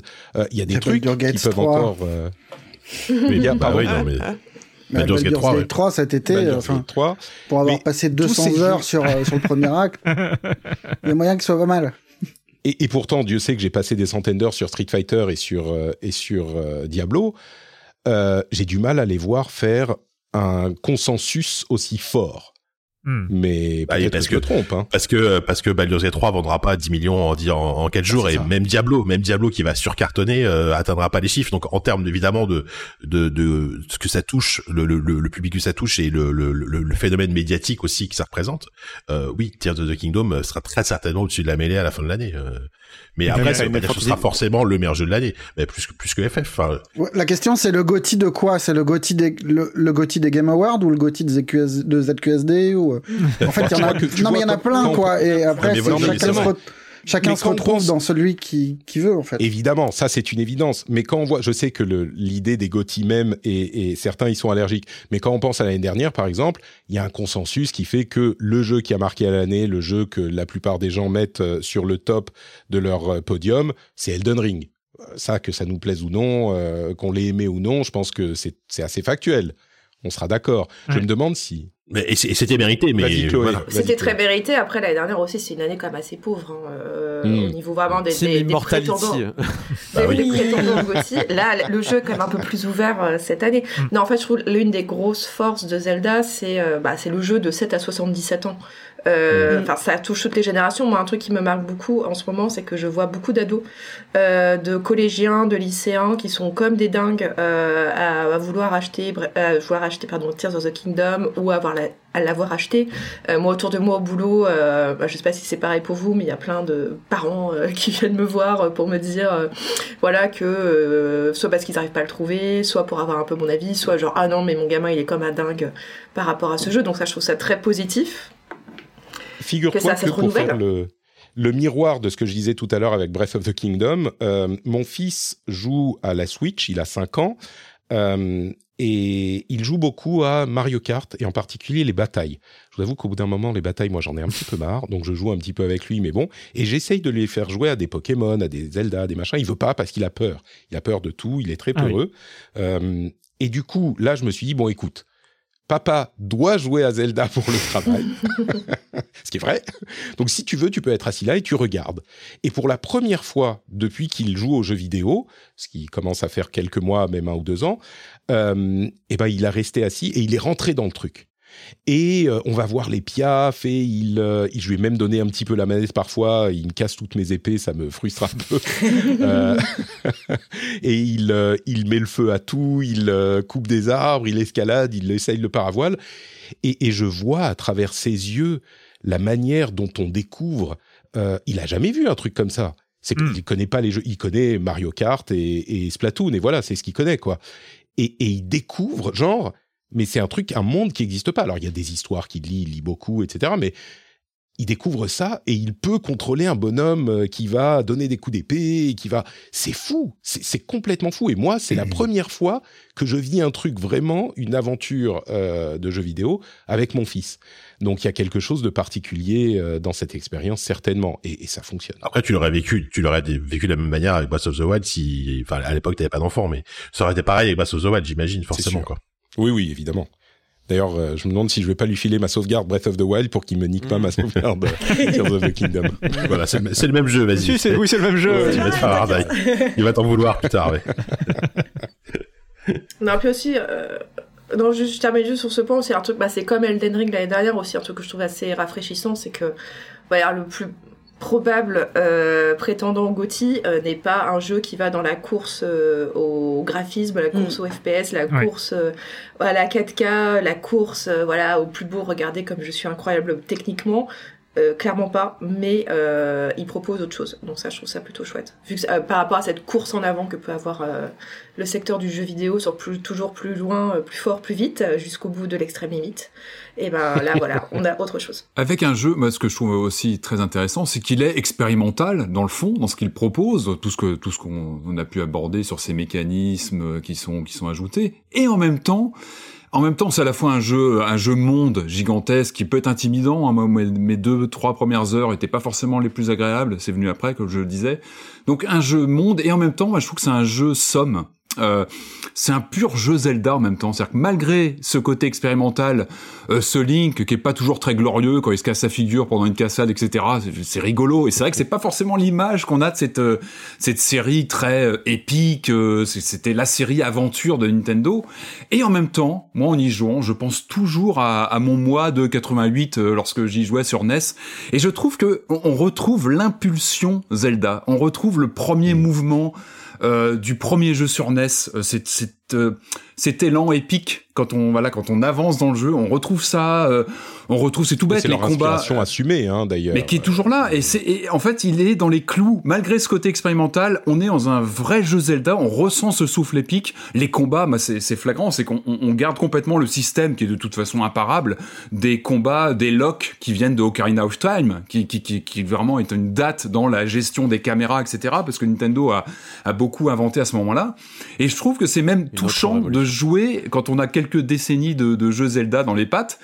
On a plein d'échos de jeux anciens de la série qui sont là par petites touches. Ça va être un jingle sonore, ça va être un petit bruitage, ça va être un mouvement de caméra, ça va être un, élan, un mouvement, un, trope. Et je trouve ça touchant de se dire que cette série, elle est là, elle a beaucoup muté, elle s'est beaucoup transformée, et en même temps, c'est elle on est dans les clous, on est dans un, une même, euh, un même ADN d'aventure depuis les débuts. Et il y a une cohérence, voilà, c'est le mot, c'est une cohérence.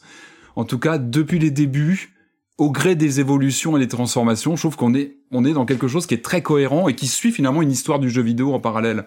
Et, même le principe euh, des, des, des îles dans le ciel, je veux dire, ça va Skyward hmm. Sword. Euh, ah, bien sûr. Fois ah, j'ai vu ça, le premier trailer, je me suis dit, tiens, c'est marrant, ils euh, prennent Skyward Sword. Ah, mais complètement. c'est pas forcément l'épisode le plus apprécié de la série, donc ça, hmm, non, mais il est là. ça m'avait un peu, ça Mais son ADN, L'ADN de ce jeu-là s'est nourri de des différents volets précédents. et puis il y a sûrement du Elden Ring aussi qui est passé par là parce que ces gens-là ont joué aussi à ce qui à ce qui sortait en face. Et c'est un objet intéressant aussi pour ça. C'est à la fois un jeu traditionnaliste et en même temps très expérimental et réussi à faire tout ça et ça fonctionne. Et, rien que pour ça, je trouve que c'est assez étonnant quand on joue de se dire, je suis sur une sorte d'ovni, en même temps, bah même, je suis à la maison. Je suis à la maison parce qu'il y a, y a ces bruitages, il y a ces réflexes.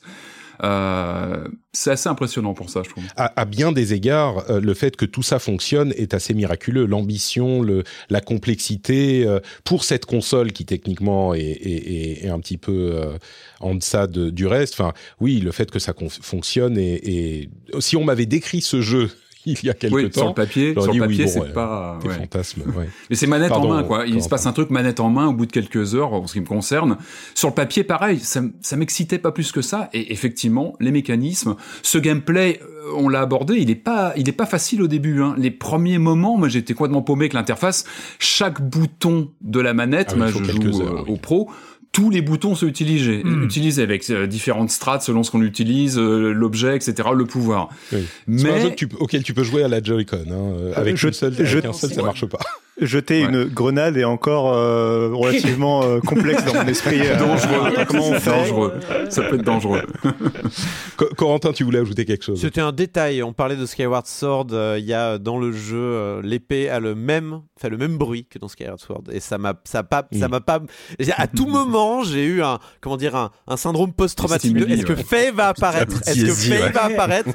Est-ce que Faye va venir m'expliquer où aller dans le jeu? J'ai eu vraiment très très peur, sachant que je trouve que bref of the Wild, je sais pas si ça a été euh, une, une réaction euh, épidermique euh, contre Skyward Sword qui était trop dirigiste d'avoir un jeu comme ça aussi ouvert, mais voilà, j'ai eu peur. J'entendais ce petit jingle sonore de l'épée de légende. Oh, Est-ce qu'elle va apparaître Oh non, cachez-vous voilà. Il y a, un, autre point que j'aimerais aborder un tout petit peu, c'est pas vraiment un, point négatif, mais, mais, mais une, une petite précision, je trouve que euh, l'une des raisons pour lesquelles ça marche, c'est que cet aspect sandbox, euh, quand on parlait des développeurs qui sont partis et quand Erwan évoquait cette idée qui est assez séduisante, je trouve, euh, il y a aussi le fait d'assumer et de d'accepter le fait que dans notre jeu, bah, le cadre du design est, assez flexible, quoi. C'est-à-dire qu'on va accepter que dans un sandbox qui fait peur dans un dans un jeu classique avec un sandbox, c'est qu'on va se dire mais les joueurs vont casser le jeu à un moment. Les joueurs vont faire des trucs qui sont pas autorisés, qui sont pas qui vont poser des problèmes dans le design qu'on a voulu imposer, etc. Et en fait, les les développeurs ont accepté avec Tears of the Kingdom que le jeu est tellement complexe de toute façon avec ses options de construction que bah oui, si tu casses le jeu, c'est pas grave. Euh, et donc, je dis pas que ça rend le truc facile, mais euh, évidemment quand on dit euh, la moitié des puzzles, tu fais un grand pont et tu et tu les bypass. Bon, bah, c'est un truc qu'ils ont accepté et qui est euh, qui, qui, qui, devient presque une force en fait parce que ça ajoute à la créativité. Mais je pense qu'au niveau du design, c'est un truc qui est peut-être euh, notable, c'est que c'est pas qu'on peut pas qu'ils ont tellement bien travaillé qu'on peut pas casser le jeu. C'est qu'ils ont dit bah bah si vous, si vous le cassez c'est pas grave. Allez-y, vous êtes amusé, vous avez vous avez fait votre truc et, et tant mieux pour vous quoi. Donc bah, puis pour euh, le joueur c'est toujours gratifiant. Moi j'ai toujours la musique de MacGyver quand je trouve un, un truc un assemblage. Enfin j'ai le petit jingle dans la tête. C'est parce que t'es resté bloqué dans les années 80 Patrick. Voilà, un petit peu mais, mais genre le jeu il est toujours gratifiant quoi qu'il se passe que ce soit comique quand on se casse la figure ou quand on arrive à se dépatouiller d'une situation de façon plus ou moins noble selon le comment c'est toujours gratifiant. Le jeu, il arrête pas de nous gratifier. Et il est, c'est un peu l'anti-Elden Ring pour ça, qui, moi, m'avait cassé les dents d'emblée, j'avais eu un peu de mal à m'en remettre. Là, le jeu, il est bienveillant. Euh, on parlait du respawn qui est rapide. Le jeu, il nous ramène directement. Il est très bienveillant. Et en fait, il fait tout pour qu'on s'amuse, en fait. Il est vraiment, on, tout est là pour que le joueur s'amuse et se sente bien, en fait. il est bienveillant, il y a quand même un vrai challenge. Souvent, tu vas ah tomber sur, les ennemis qui vont ah oui, sur les combats, bien sûr. qui vont te vider quatre barres de, quatre cœurs d'un ah bah, complètement. Ça va très vite. la première fois que je suis tombé sur les Bokoblin bleus, euh, ils m'ont, ils m'ont, il y a eu eh, une, une aventure que, que, je veux évoquer. Il y avait euh, à un moment, on était la nuit, il y a une tour euh, qui est vers le sud et il y a un camp de Bokoblin. Et je me dis, allez, je vais tenter quand même. C'était au début, j'avais quatre, quatre ou cinq heures. D'ailleurs, j'en suis encore là. Et je me dis, allez, je vais tenter. J'y vais petit à petit. Je tue un, un ennemi, deux ennemis. Et puis, c'est bien foutu parce que t'es un petit peu surélevé. Donc, euh, tu peux sauter si ça se passe mal et t'enfuir en, en, paravoile. Je tue un ennemi, deux ennemis, trois ennemis. Et puis, il en reste deux dans le camp. Je me dis, OK, c'est bon, euh, je vais les avoir. J'utilise un petit peu maladroitement différents pouvoirs. Et je réussis à les, à les tuer. Je me dis, super, je vais pouvoir aller à la, à la tour. Je commence à monter. Et et j'entends un bruit sur le côté en me dirigeant vers la tour, et là je me retourne, et il y avait le boss qui était encore là avec ses quatre potes. Et là je me dis, mais non, c'est pas possible, je me barre, et quand même, je, non, je vais y aller, je vais essayer, je vais essayer. Alors je commence à faire le tour, à escalader, à trimballer des trucs, et j'ai réussi. Et je peux vous dire que ça a duré une demi-heure. C'était une aventure, mais complètement folle que je me suis fait moi-même. Je décris Breath of the Wild mm. finalement là, mais mais c'était une aventure que le jeu a, a, fait simplement en posant des ennemis, en me proposant d'utiliser ces systèmes. Euh, c'était c'était complètement fou. Et c'est ça qu'on aime dans ces deux jeux finalement. Euh, c'est ça qui fonctionne quoi alors tu pouvais juste aller à la tour. Ils sont sur le côté. Le boss est sur le côté. Je vois très bien de quel endroit tu ah, parles. Bah c'est un camp en effet qui entoure. Pour aller jusqu'à la tour. Non, non, mais euh, tu, tu peux te taper les premiers moblins, enfin les premiers euh, monstres. Et, aller le boss, il est sur le côté. Je l'ai vu aussi. Mm. J'ai fait dort. Il dormait, je l'ai fait. Mais bonne nuit. Mais franchement, good night. Et je suis allé à la tour et voilà, tout s'est très bien passé. Et franchement, good ending pour tout le monde. Lui, il a pu finir sa sieste. Moi, j'ai eu ma tour. Voilà. Et pour revenir sur un peu sur la question de la suite aussi, c'est le fait que moi, je trouve vraiment, il y a un sentiment que euh, les développeurs ont dit, euh, bah, tout ce qu'on vous a demandé, en fait, tout ce qu'on vous a testé à faire dans les sanctuaires de Breath of the Wild et compagnie, maintenant c'est acquis. Donc on n'a plus besoin de vous tester ou de vous demander de, de repasser ces examens-là. Et donc en fait, euh, il y a toute une, une, certaine couche en fait de trucs de difficultés de Breath of the Wild euh, qui sont évacuées dans Tears of the Kingdom. Et il y a un mm. côté justement de vous offrir, euh, bah maintenant amusez-vous. Euh, c'est bon, vous avez voilà, vous avez réussi à outrepasser certains trucs. Bah maintenant, amusez-vous avec les nouveaux pouvoirs, amusez-vous. en train de dire que Breath of the Wild est le tutoriel de Tears of the Kingdom en fait. il y a, moi, il y a, moi, je trouve vraiment, dans les pouvoirs, je trouve qu'il y, a, ce côté-là. Bah, par exemple, le, pouvoir, le mm. fait que le pouvoir dans, le, dans Breath of the Wild, tu as un pouvoir temporel qui te fait bloquer les objets dans le temps, et que dans Tears of the Kingdom, ça devient un jeu retourne en arrière, etc. Euh, il y a un côté vraiment de d'élévation de, de, des pouvoirs de mm. Breath of the Wild dans Tears of the Kingdom. Mm. Et de, on va plus vous demander, bah, escalader les tours, on va plus vous le demander maintenant, euh, on va vous demander d'autres choses. Un Erwan. Euh, mais, mais maintenant, ça c'est acquis, on a plus besoin, ces connaissances ont été acquises dans la classe précédente de l'année dernière. Il n'y a plus besoin de les repasser. Oui, euh, Mais ce qui est fun, c'est qui. Ouais, vas-y. Moi, il y, avait juste, c'est, on en a un peu parlé au début, mais je suis mais en kiff total sur le pouvoir de traverser les plafonds. Je sais pas, ça mmh. me met dans un état mais de plaisir. je crois que j'ai jamais eu autant de plaisir immédiat dans, euh, dans le fait d'appuyer sur un bouton. Quoi. C'est euh, il, y a cette, il, y a, cette lumière verte qui arrive au plafond, ton regard il change automatiquement. En plus, c'est très très bien fait. Et, et, et hop, c'est parti. En plus, quoi. alors des fois tu as l'animation, des fois tu l'as pas, mais même quand tu as l'animation, c'est giga cool. Et, euh, et je suis, mais à chaque fois, je suis épaté. Et à chaque fois, je me dis, mais ils ont pas juste mappé le monde, ils ont mappé les plafonds, quoi. imagine le boulot euh, pour. Euh, alors, je pense qu'ils s'autorisent quelques glitches. Il y a une question de géométrie, je pense. Bien sûr, bien ah sûr. Bah, à chaque fois, je me dis, il va planter. parce que moi, moi, moi j'ai été au plus profond d'un moment, d'un endroit. Euh, J'étais vraiment, j'avais l'impression d'être aux confins du monde, quoi. Euh, et j'active le pouvoir. En fait, il y avait il y avait une pièce à côté de moi qui était bloquée et je me dis bah, peut-être qu'il y, y, a une pièce au-dessus et que je pourrais peut-être descendre dans la pièce d'à côté quelque chose comme ça. Alors j'active le pouvoir, le pouvoir me le valide justement, il y a le petit truc vert. Je me dis bon bah, bah je le lance et là je vois l'animation et l'animation dure et l'animation continue de durer. et en fait, je sors et je suis à l'air libre. C'est-à-dire que j'étais euh, j'étais dans le monde euh, extérieur quoi, j'étais là. Ah, et d'ailleurs d'ailleurs, il y a eu le côté ah mais je suis là. euh, c'est pas désolé que je suis parti. Mais cette euh, idée. du coup, tu peux annuler le pouvoir. Heureusement, tu, sais que tu, peux, tu peux, tu sais que tu peux appuyer sur B pour revenir là où t'étais. Oui, oui. D'ailleurs, oui, justement. Heureusement, tu peux annuler le pouvoir et revenir parce que sinon, là, moi, j'ai eu effectivement une petite crainte de. Mais non, mais je veux retourner dans ma grotte. Euh, me fais pas revenir.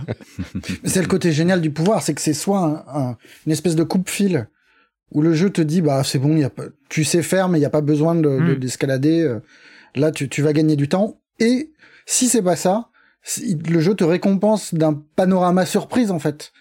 Ce qui était un des plaisirs euh, essentiels de Breath of the Wild, qui était euh, je grimpe sur une colline pour découvrir ce qu'il y a derrière. Et là, c'est la même chose, mais depuis n'importe où en fait. Depuis l'intérieur de la colline. Mm. Et puis surtout, ça, permet un level design, euh, ça permet un level design jamais vu. Enfin, typiquement, quand il y a une plateforme avec un grand pilier et une plateforme au-dessus du pilier, dans n'importe quel autre jeu, on se dit bon, il faut que je trouve un moyen de grimper autour du pilier ou quelque chose, mm. machin. Là, tu dis ah ben non, il y a un chemin là. Dans aucun autre jeu, tu dis là, il y a un chemin. Mais là, là, tu te le dis. Alors du coup, tu cherches les piliers qui descendent des plateformes comme ça et, et ça, notamment dans la l'exploration du ciel, ça, ça change les perspectives. C'est mm. vraiment assez unique. Moi, je ça, ça change la perception visuel du level design en fait. c'est un, un truc qui, euh, qui switch dans ta tête. Moi, ça m'a évoqué Portal. Ouais, c'est vrai. J'en suis à quelques heures de jeu seulement, euh, mais j'ai déjà commencé en voyant euh, mes couverts, ma table, mon bureau, à penser alors comment je peux assembler les trucs pour. tu vois, est-ce que ma souris colle ça Je pense qu'il faut que je raconte une anecdote. j'ai laissé, j'étais un peu loin de chez moi récemment et j'ai laissé une poêle avec une spatule dans la sauce euh, se fixer euh, dans mon évier. Et je suis revenu, j'ai soulevé, et j'avais besoin de la spatule, euh, de la mettre au lave-vaisselle. J'ai soulevé la spatule et la poêle est venue avec. Et le premier réflexe que j'ai eu dans ma tête, c'est ah, c'est un amalgame intéressant. les stats de mon tu l'as secoué, oui. C'est ça. je je crois qu'on commence à arriver peut-être au, au, bout des discussions. Est-ce que quelqu'un a quelque chose d'autre euh, qu'il ou elle voudrait ajouter? Je vois Cassim qui lève la main. C'est le moment parlez aujourd'hui ou soyez silencieux. Ce sera très bref. Euh, on a évoqué l'histoire de la série, on a dit que ça faisait 35 ans que la série existait et tout. Il y a un truc qu'on a dû attendre pendant 35 ans visiblement et qu'on... Enfin moi je ne savais pas que j'avais envie. Maintenant, euh, maintenant je ne veux plus que ça. Euh, Link avec les cheveux longs, euh, c'est un oui, hein, c'est un grand oui ah évidemment. Zelda, avec, les cheveux, aussi, Zelda avec les cheveux courts, plus courts, enfin plus courts. elle est trop bien. Ça, c'est un classique de, de, quand t'avais un personnage qui avait les cheveux longs et l'autre les cheveux courts. L'épisode 2 t'inverse. On a déjà vu ça dans Bayonetta. Hein. non, mais de toute façon, tous les personnages sont BGifiés, quoi. Ouais, ouais, le cara design est super. Ils cherchent le fan art. Ganondorf le papa, tout le ah monde là là, bah ouais. sur Ganondorf ah, le papa. non, bah, ouais, ils, moi je... cherchent, euh, ils cherchent le, ouais, le fan art, ils cherchent. Ils, le... ils, arrivent à rendre des piafs sexy quoi. Non, mais peut-être sur les, euh, les musiques. Enfin, moi, j'ai je, vraiment mm. trouvé mm. les musiques bien plus cool euh, ah, dans Tears of the Kingdom. Alors, dans le premier, elles brillaient par leur discrétion presque. C'est-à-dire que c'était quelques notes de piano par-ci par-là, quelques musiques euh, épiques au moment des boss ou des affrontements. Mais même au niveau des affrontements, c'était quelque chose d'assez discret. Là, on a quelque chose de bien plus présent, notamment dans le ciel, notamment quand on s'élève dans le ciel et qu'on redescend, où on a on a alors évidemment les notes de piano, mais on a aussi, alors du coup j'ai fait mes recherches parce que je ne connaissais pas le nom de cet instrument chinois qu'on entend tout le temps quand il y a les dragons notamment, qui s'appelle donc les rues, donc c'est ce... Mm.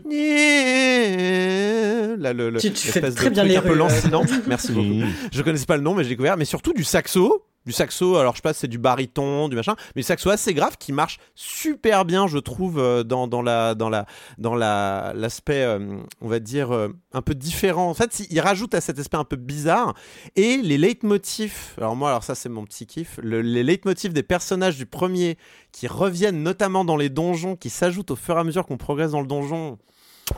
Ah, ça c'est ça c'est magnifique. Moi j'ai trouvé. Mais bref, c'est quelque chose. Et le et le et le son spatialisé, je sais pas si ça vous ça fait ça, mais il y a un son spatial, il y a des sons spatialisés quand on joue au casque et je me suis retourné tellement de fois parce que j'avais l'impression qu'il y avait un truc qui m'arrivait derrière.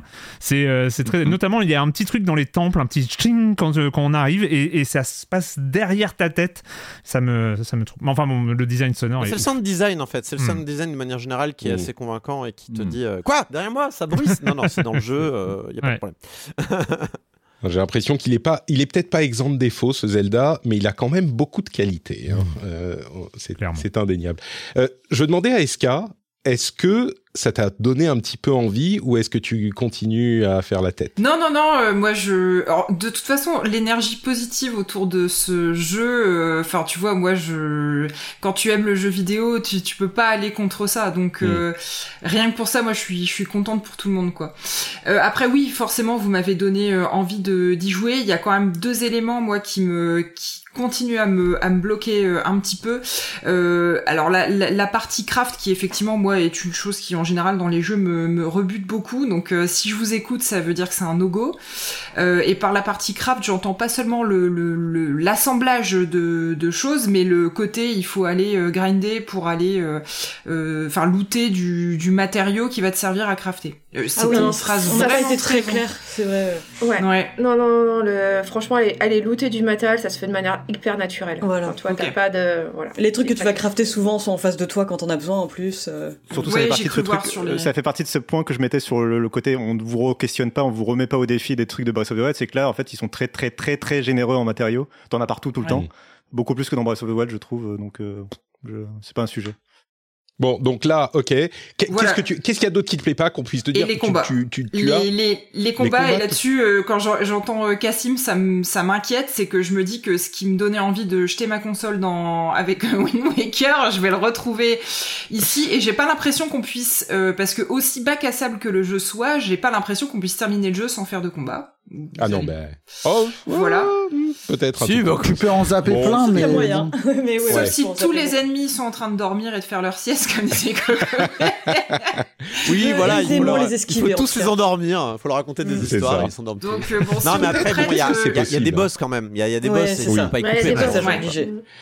Donc, euh, je serais curieuse qu'on me le prête pour euh, y ah, jouer, tester et voir si ça me plaît, je me l'achète. Mais là, maintenant, je. Écoute, est-ce que Rendez-vous Jeu Inc. pourrait financer une, une un achat Moi d'abord. Ouais, pour tester, tu vois, parce que là, on est quand même à 80%, 90% de l'émission qui valide je crois.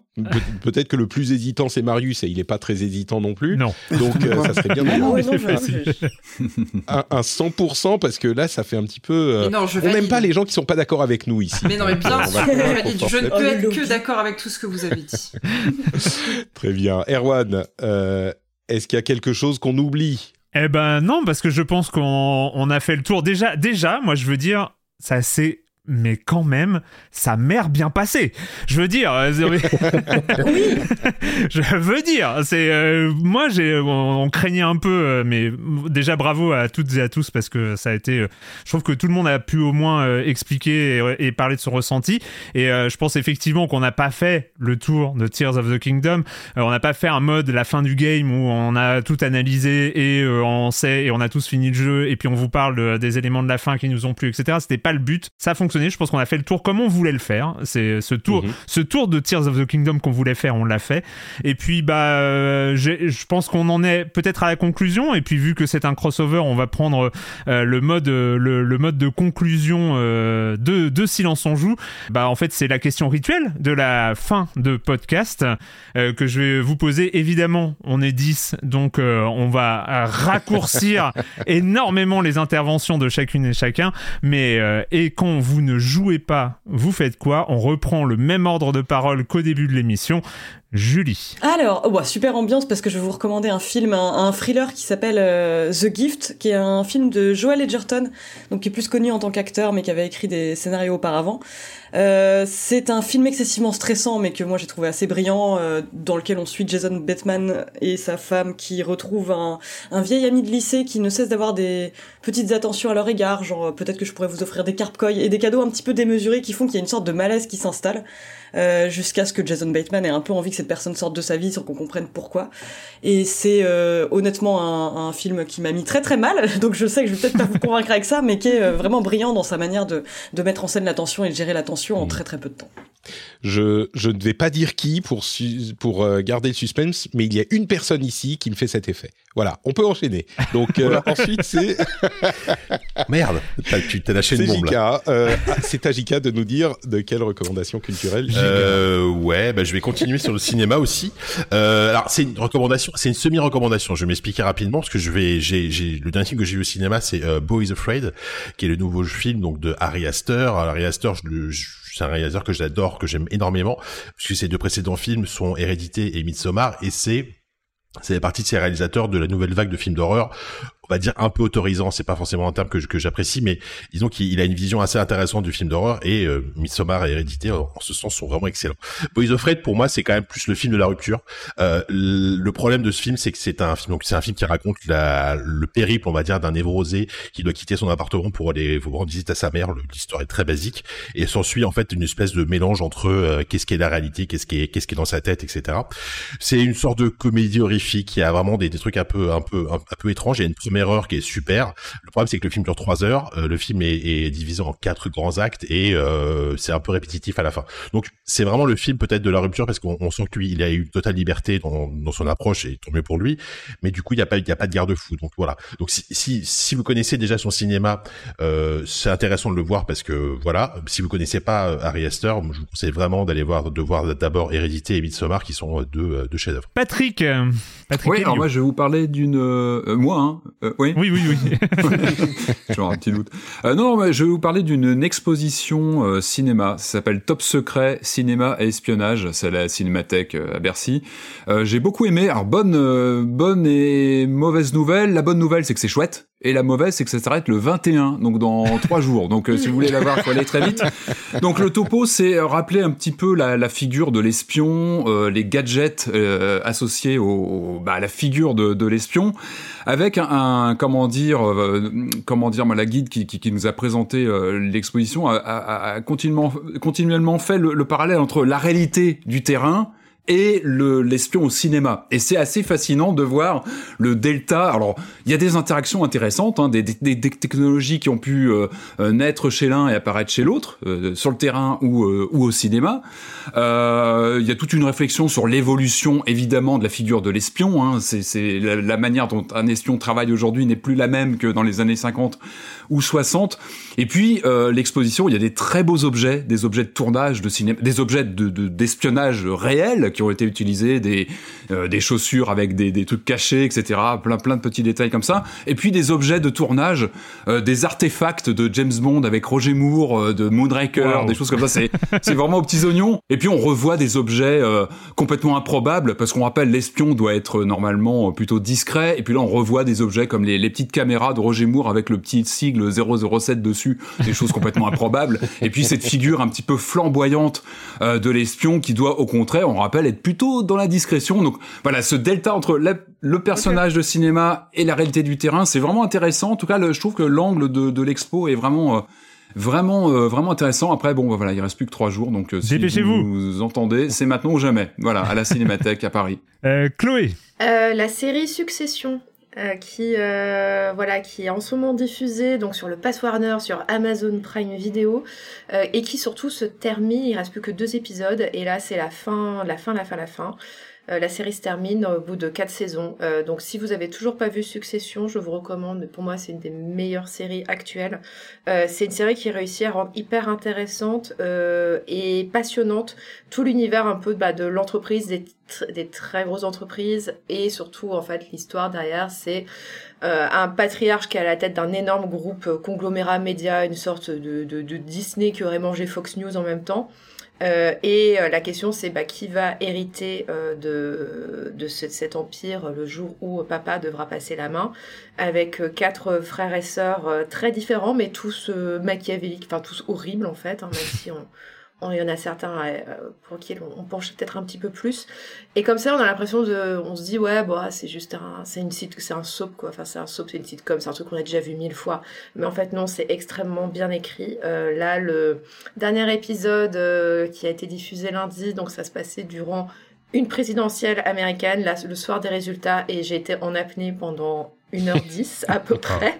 Et ils arrivent aussi à vous mettre en apnée juste pour un conseil d'administration. Euh, et je peux vous dire que c'est quand même pas évident. Euh, et c'est non vraiment c'est euh, vraiment c'est ma, ma série de, de cœur. C'est une série extrêmement Figaro économie, euh, mais euh, très très accessible même si on n'y connaît rien. très page saumon, mais même si on n'y connaît rien, bah quand même c'est on arrive quand même à se, se dépaître de ces histoires de fusion acquisition et de et de et d'administrateurs et de cours de bourse, mais c'est vraiment incroyable. Donc allez-y, Succession, euh, énorme coup, de cœur. mille questions à te poser. Est-ce que tu connais Billions ou pas? Non, je l'ai pas regardé.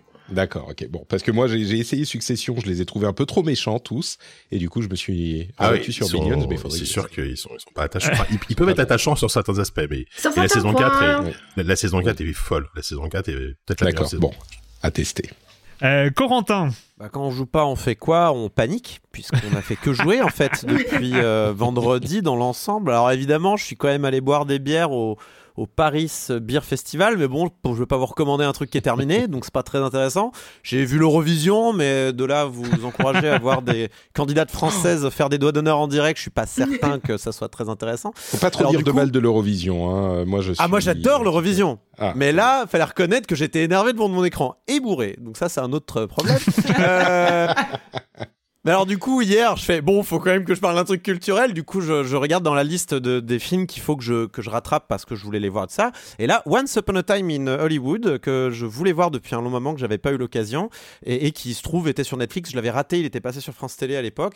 Donc Quentin Tarantino film de 2019 avec euh, Leonardo DiCaprio et Brad Pitt qui raconte en fait qui réécrit en fait un fait divers qui a eu lieu à la fin des années 60 du meurtre de l'ancienne femme de Roman Polanski euh, Sharon Tate euh, qui, euh, qui, a, qui, avait fait euh, la une, puisque c'est, il, a été, euh, il a été fait par les, les, comment dire, les fanatiques de Charles Manson, en fait, à l'époque, et qui se déroule dans un contexte très particulier de l'Hollywood de la fin des années 60, qui marque, en fait, le moment d'une transition dans le milieu cinématographique de ce moment-là. En fait, c'est le moment où le nouvel Hollywood arrive, le moment où les réalisateurs commencent à prendre un petit peu plus d'importance dans la production cinématographique.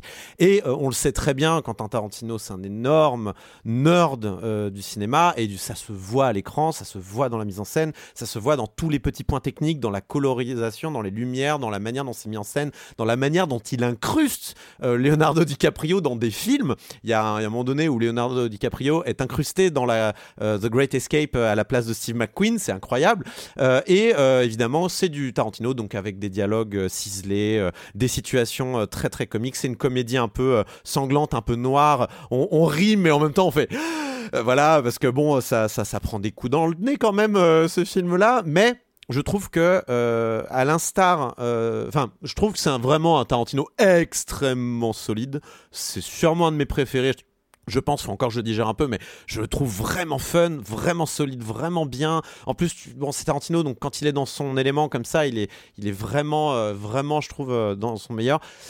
Donc voilà, je, recommande si vous n'aviez pas encore eu l'occasion de le voir, Once Upon a Time in Hollywood. Escarina. Alors ça tombe parfaitement bien que tu me fasses enchaîner après Kokobé, puisque moi je vais vous parler de Babylone de Damien Chazelle euh, que j'ai vu un peu sur le tard et qui me fait, qui m'a fait très fortement penser à Once Upon a Time in Hollywood. Euh, Babylone en quelques mots, ça parle de la même chose que Once Upon a Time in Hollywood, mais dans les années 20. Euh, donc le Hollywood des années 20 avec toute sa décadence que moi j'étais très loin d'imaginer. Je me suis pris une claque en fait euh, en termes de réal. Euh, ça confirme euh, que c'est un réalisateur que j'aime beaucoup. Je vous recommande. Alors il est très connu pour La La Land, mais moi celui que je vous recommande le plus c'est Whiplash. Si vous aimez la, musique, voilà, foncez, regardez, regardez Whiplash. Et voilà, Babylone, claque visuelle de mise en scène, de, de plein plein de choses, très extrême dans certaines de ses propositions. Donc ça plaira pas à tout le monde. Ça dure plus de trois heures. C'est long, donc ça s'adresse pas à tout le monde, mais en même temps, quand on aime le cinéma, qu'est-ce que c'est bien? C'est une vraie déclaration d'amour euh, à cet art-là. Euh, et vu qu'on a tous beaucoup parlé de grand écran, je triche et je vous recommande une lecture. Lisez du Madeleine Miller, lisez Le Chant d'Achille, c'est trop bien. Je vous en dirai pas plus, voilà. Ok.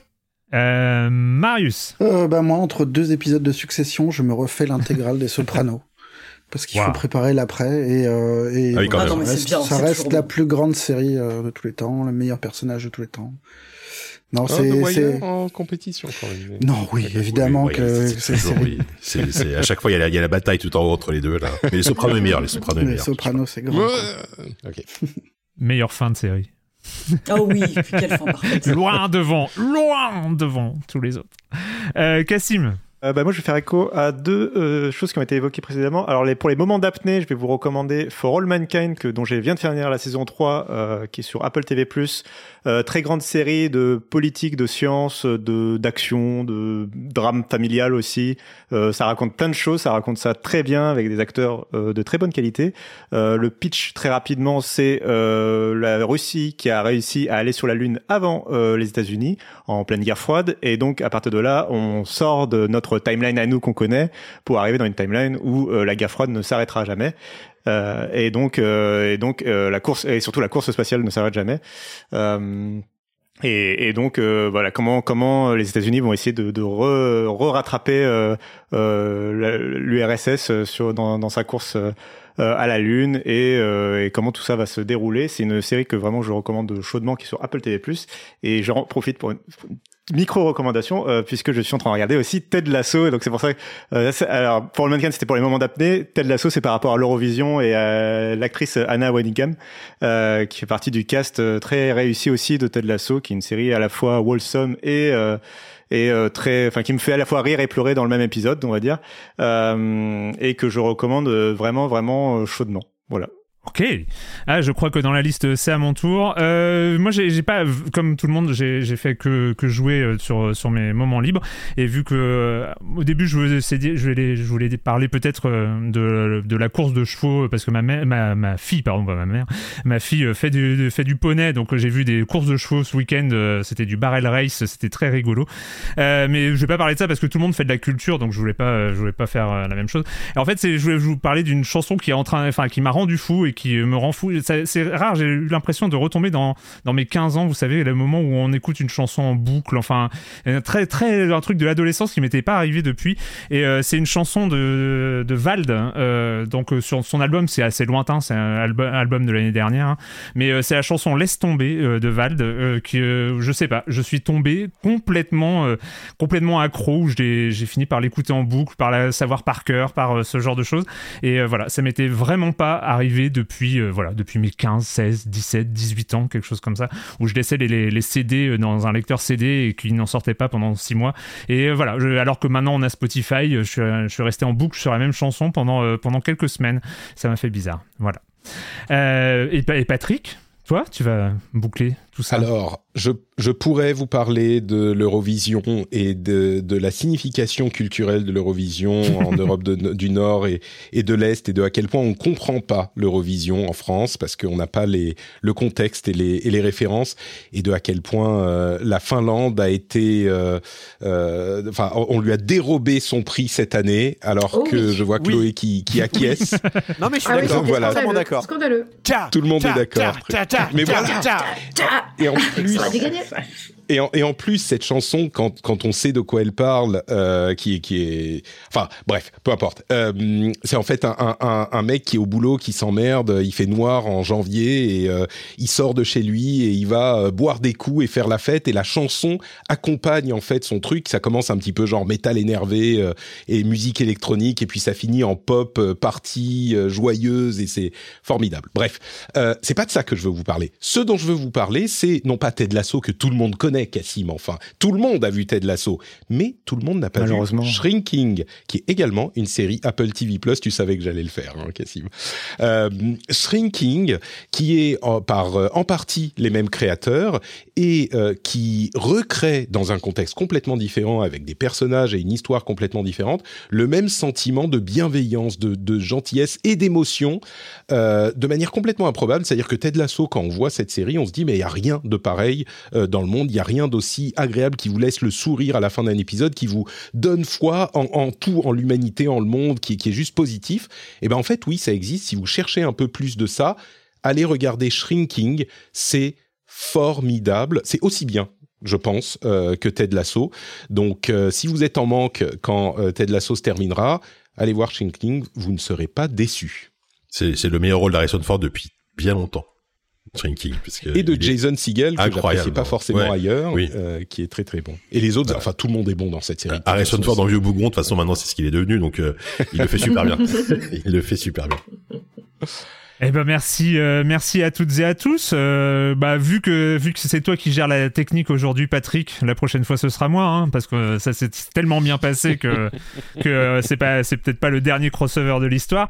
Bah moi, euh, on- comme d'habitude, euh, j'ai fait ma phrase finale, mais euh, on se retrouve de notre côté côté silence on joue. On se retrouve la semaine prochaine sur libération.fr et sur les internets, et je te laisse la conclusion du rendez-vous jeu. Eh ben écoutez, c'est très simple. D'abord, vous pourrez retrouver tous les intervenants, euh, je pense sur Twitter, où on mettra les liens dans les notes de l'émission si vous voulez euh, retrouver ces gens-là parce que vous en avez pas eu assez. Ils seront euh, à un clic de disponibilité. Vous pouvez retrouver évidemment Silence on joue si vous écoutez le rendez-vous jeu et le rendez-vous jeu si vous écoutez le Silence on joue dans votre app de podcast. Euh, et pour euh, non, j'allais donner mes, mes comptes sociaux, mais il n'y a pas de raison. Donc euh, on va s'arrêter là. J'espère que vous avez passé un bon moment et on se retrouve. Malheureusement, les flux se séparent et on se retrouve la semaine prochaine euh, avec un petit peu moins de monde, mais toujours avec autant de plaisir, j'espère, euh, pour le prochain rendez-vous jeu et le prochain Silence on joue. Ciao à tous. Salut. Ciao.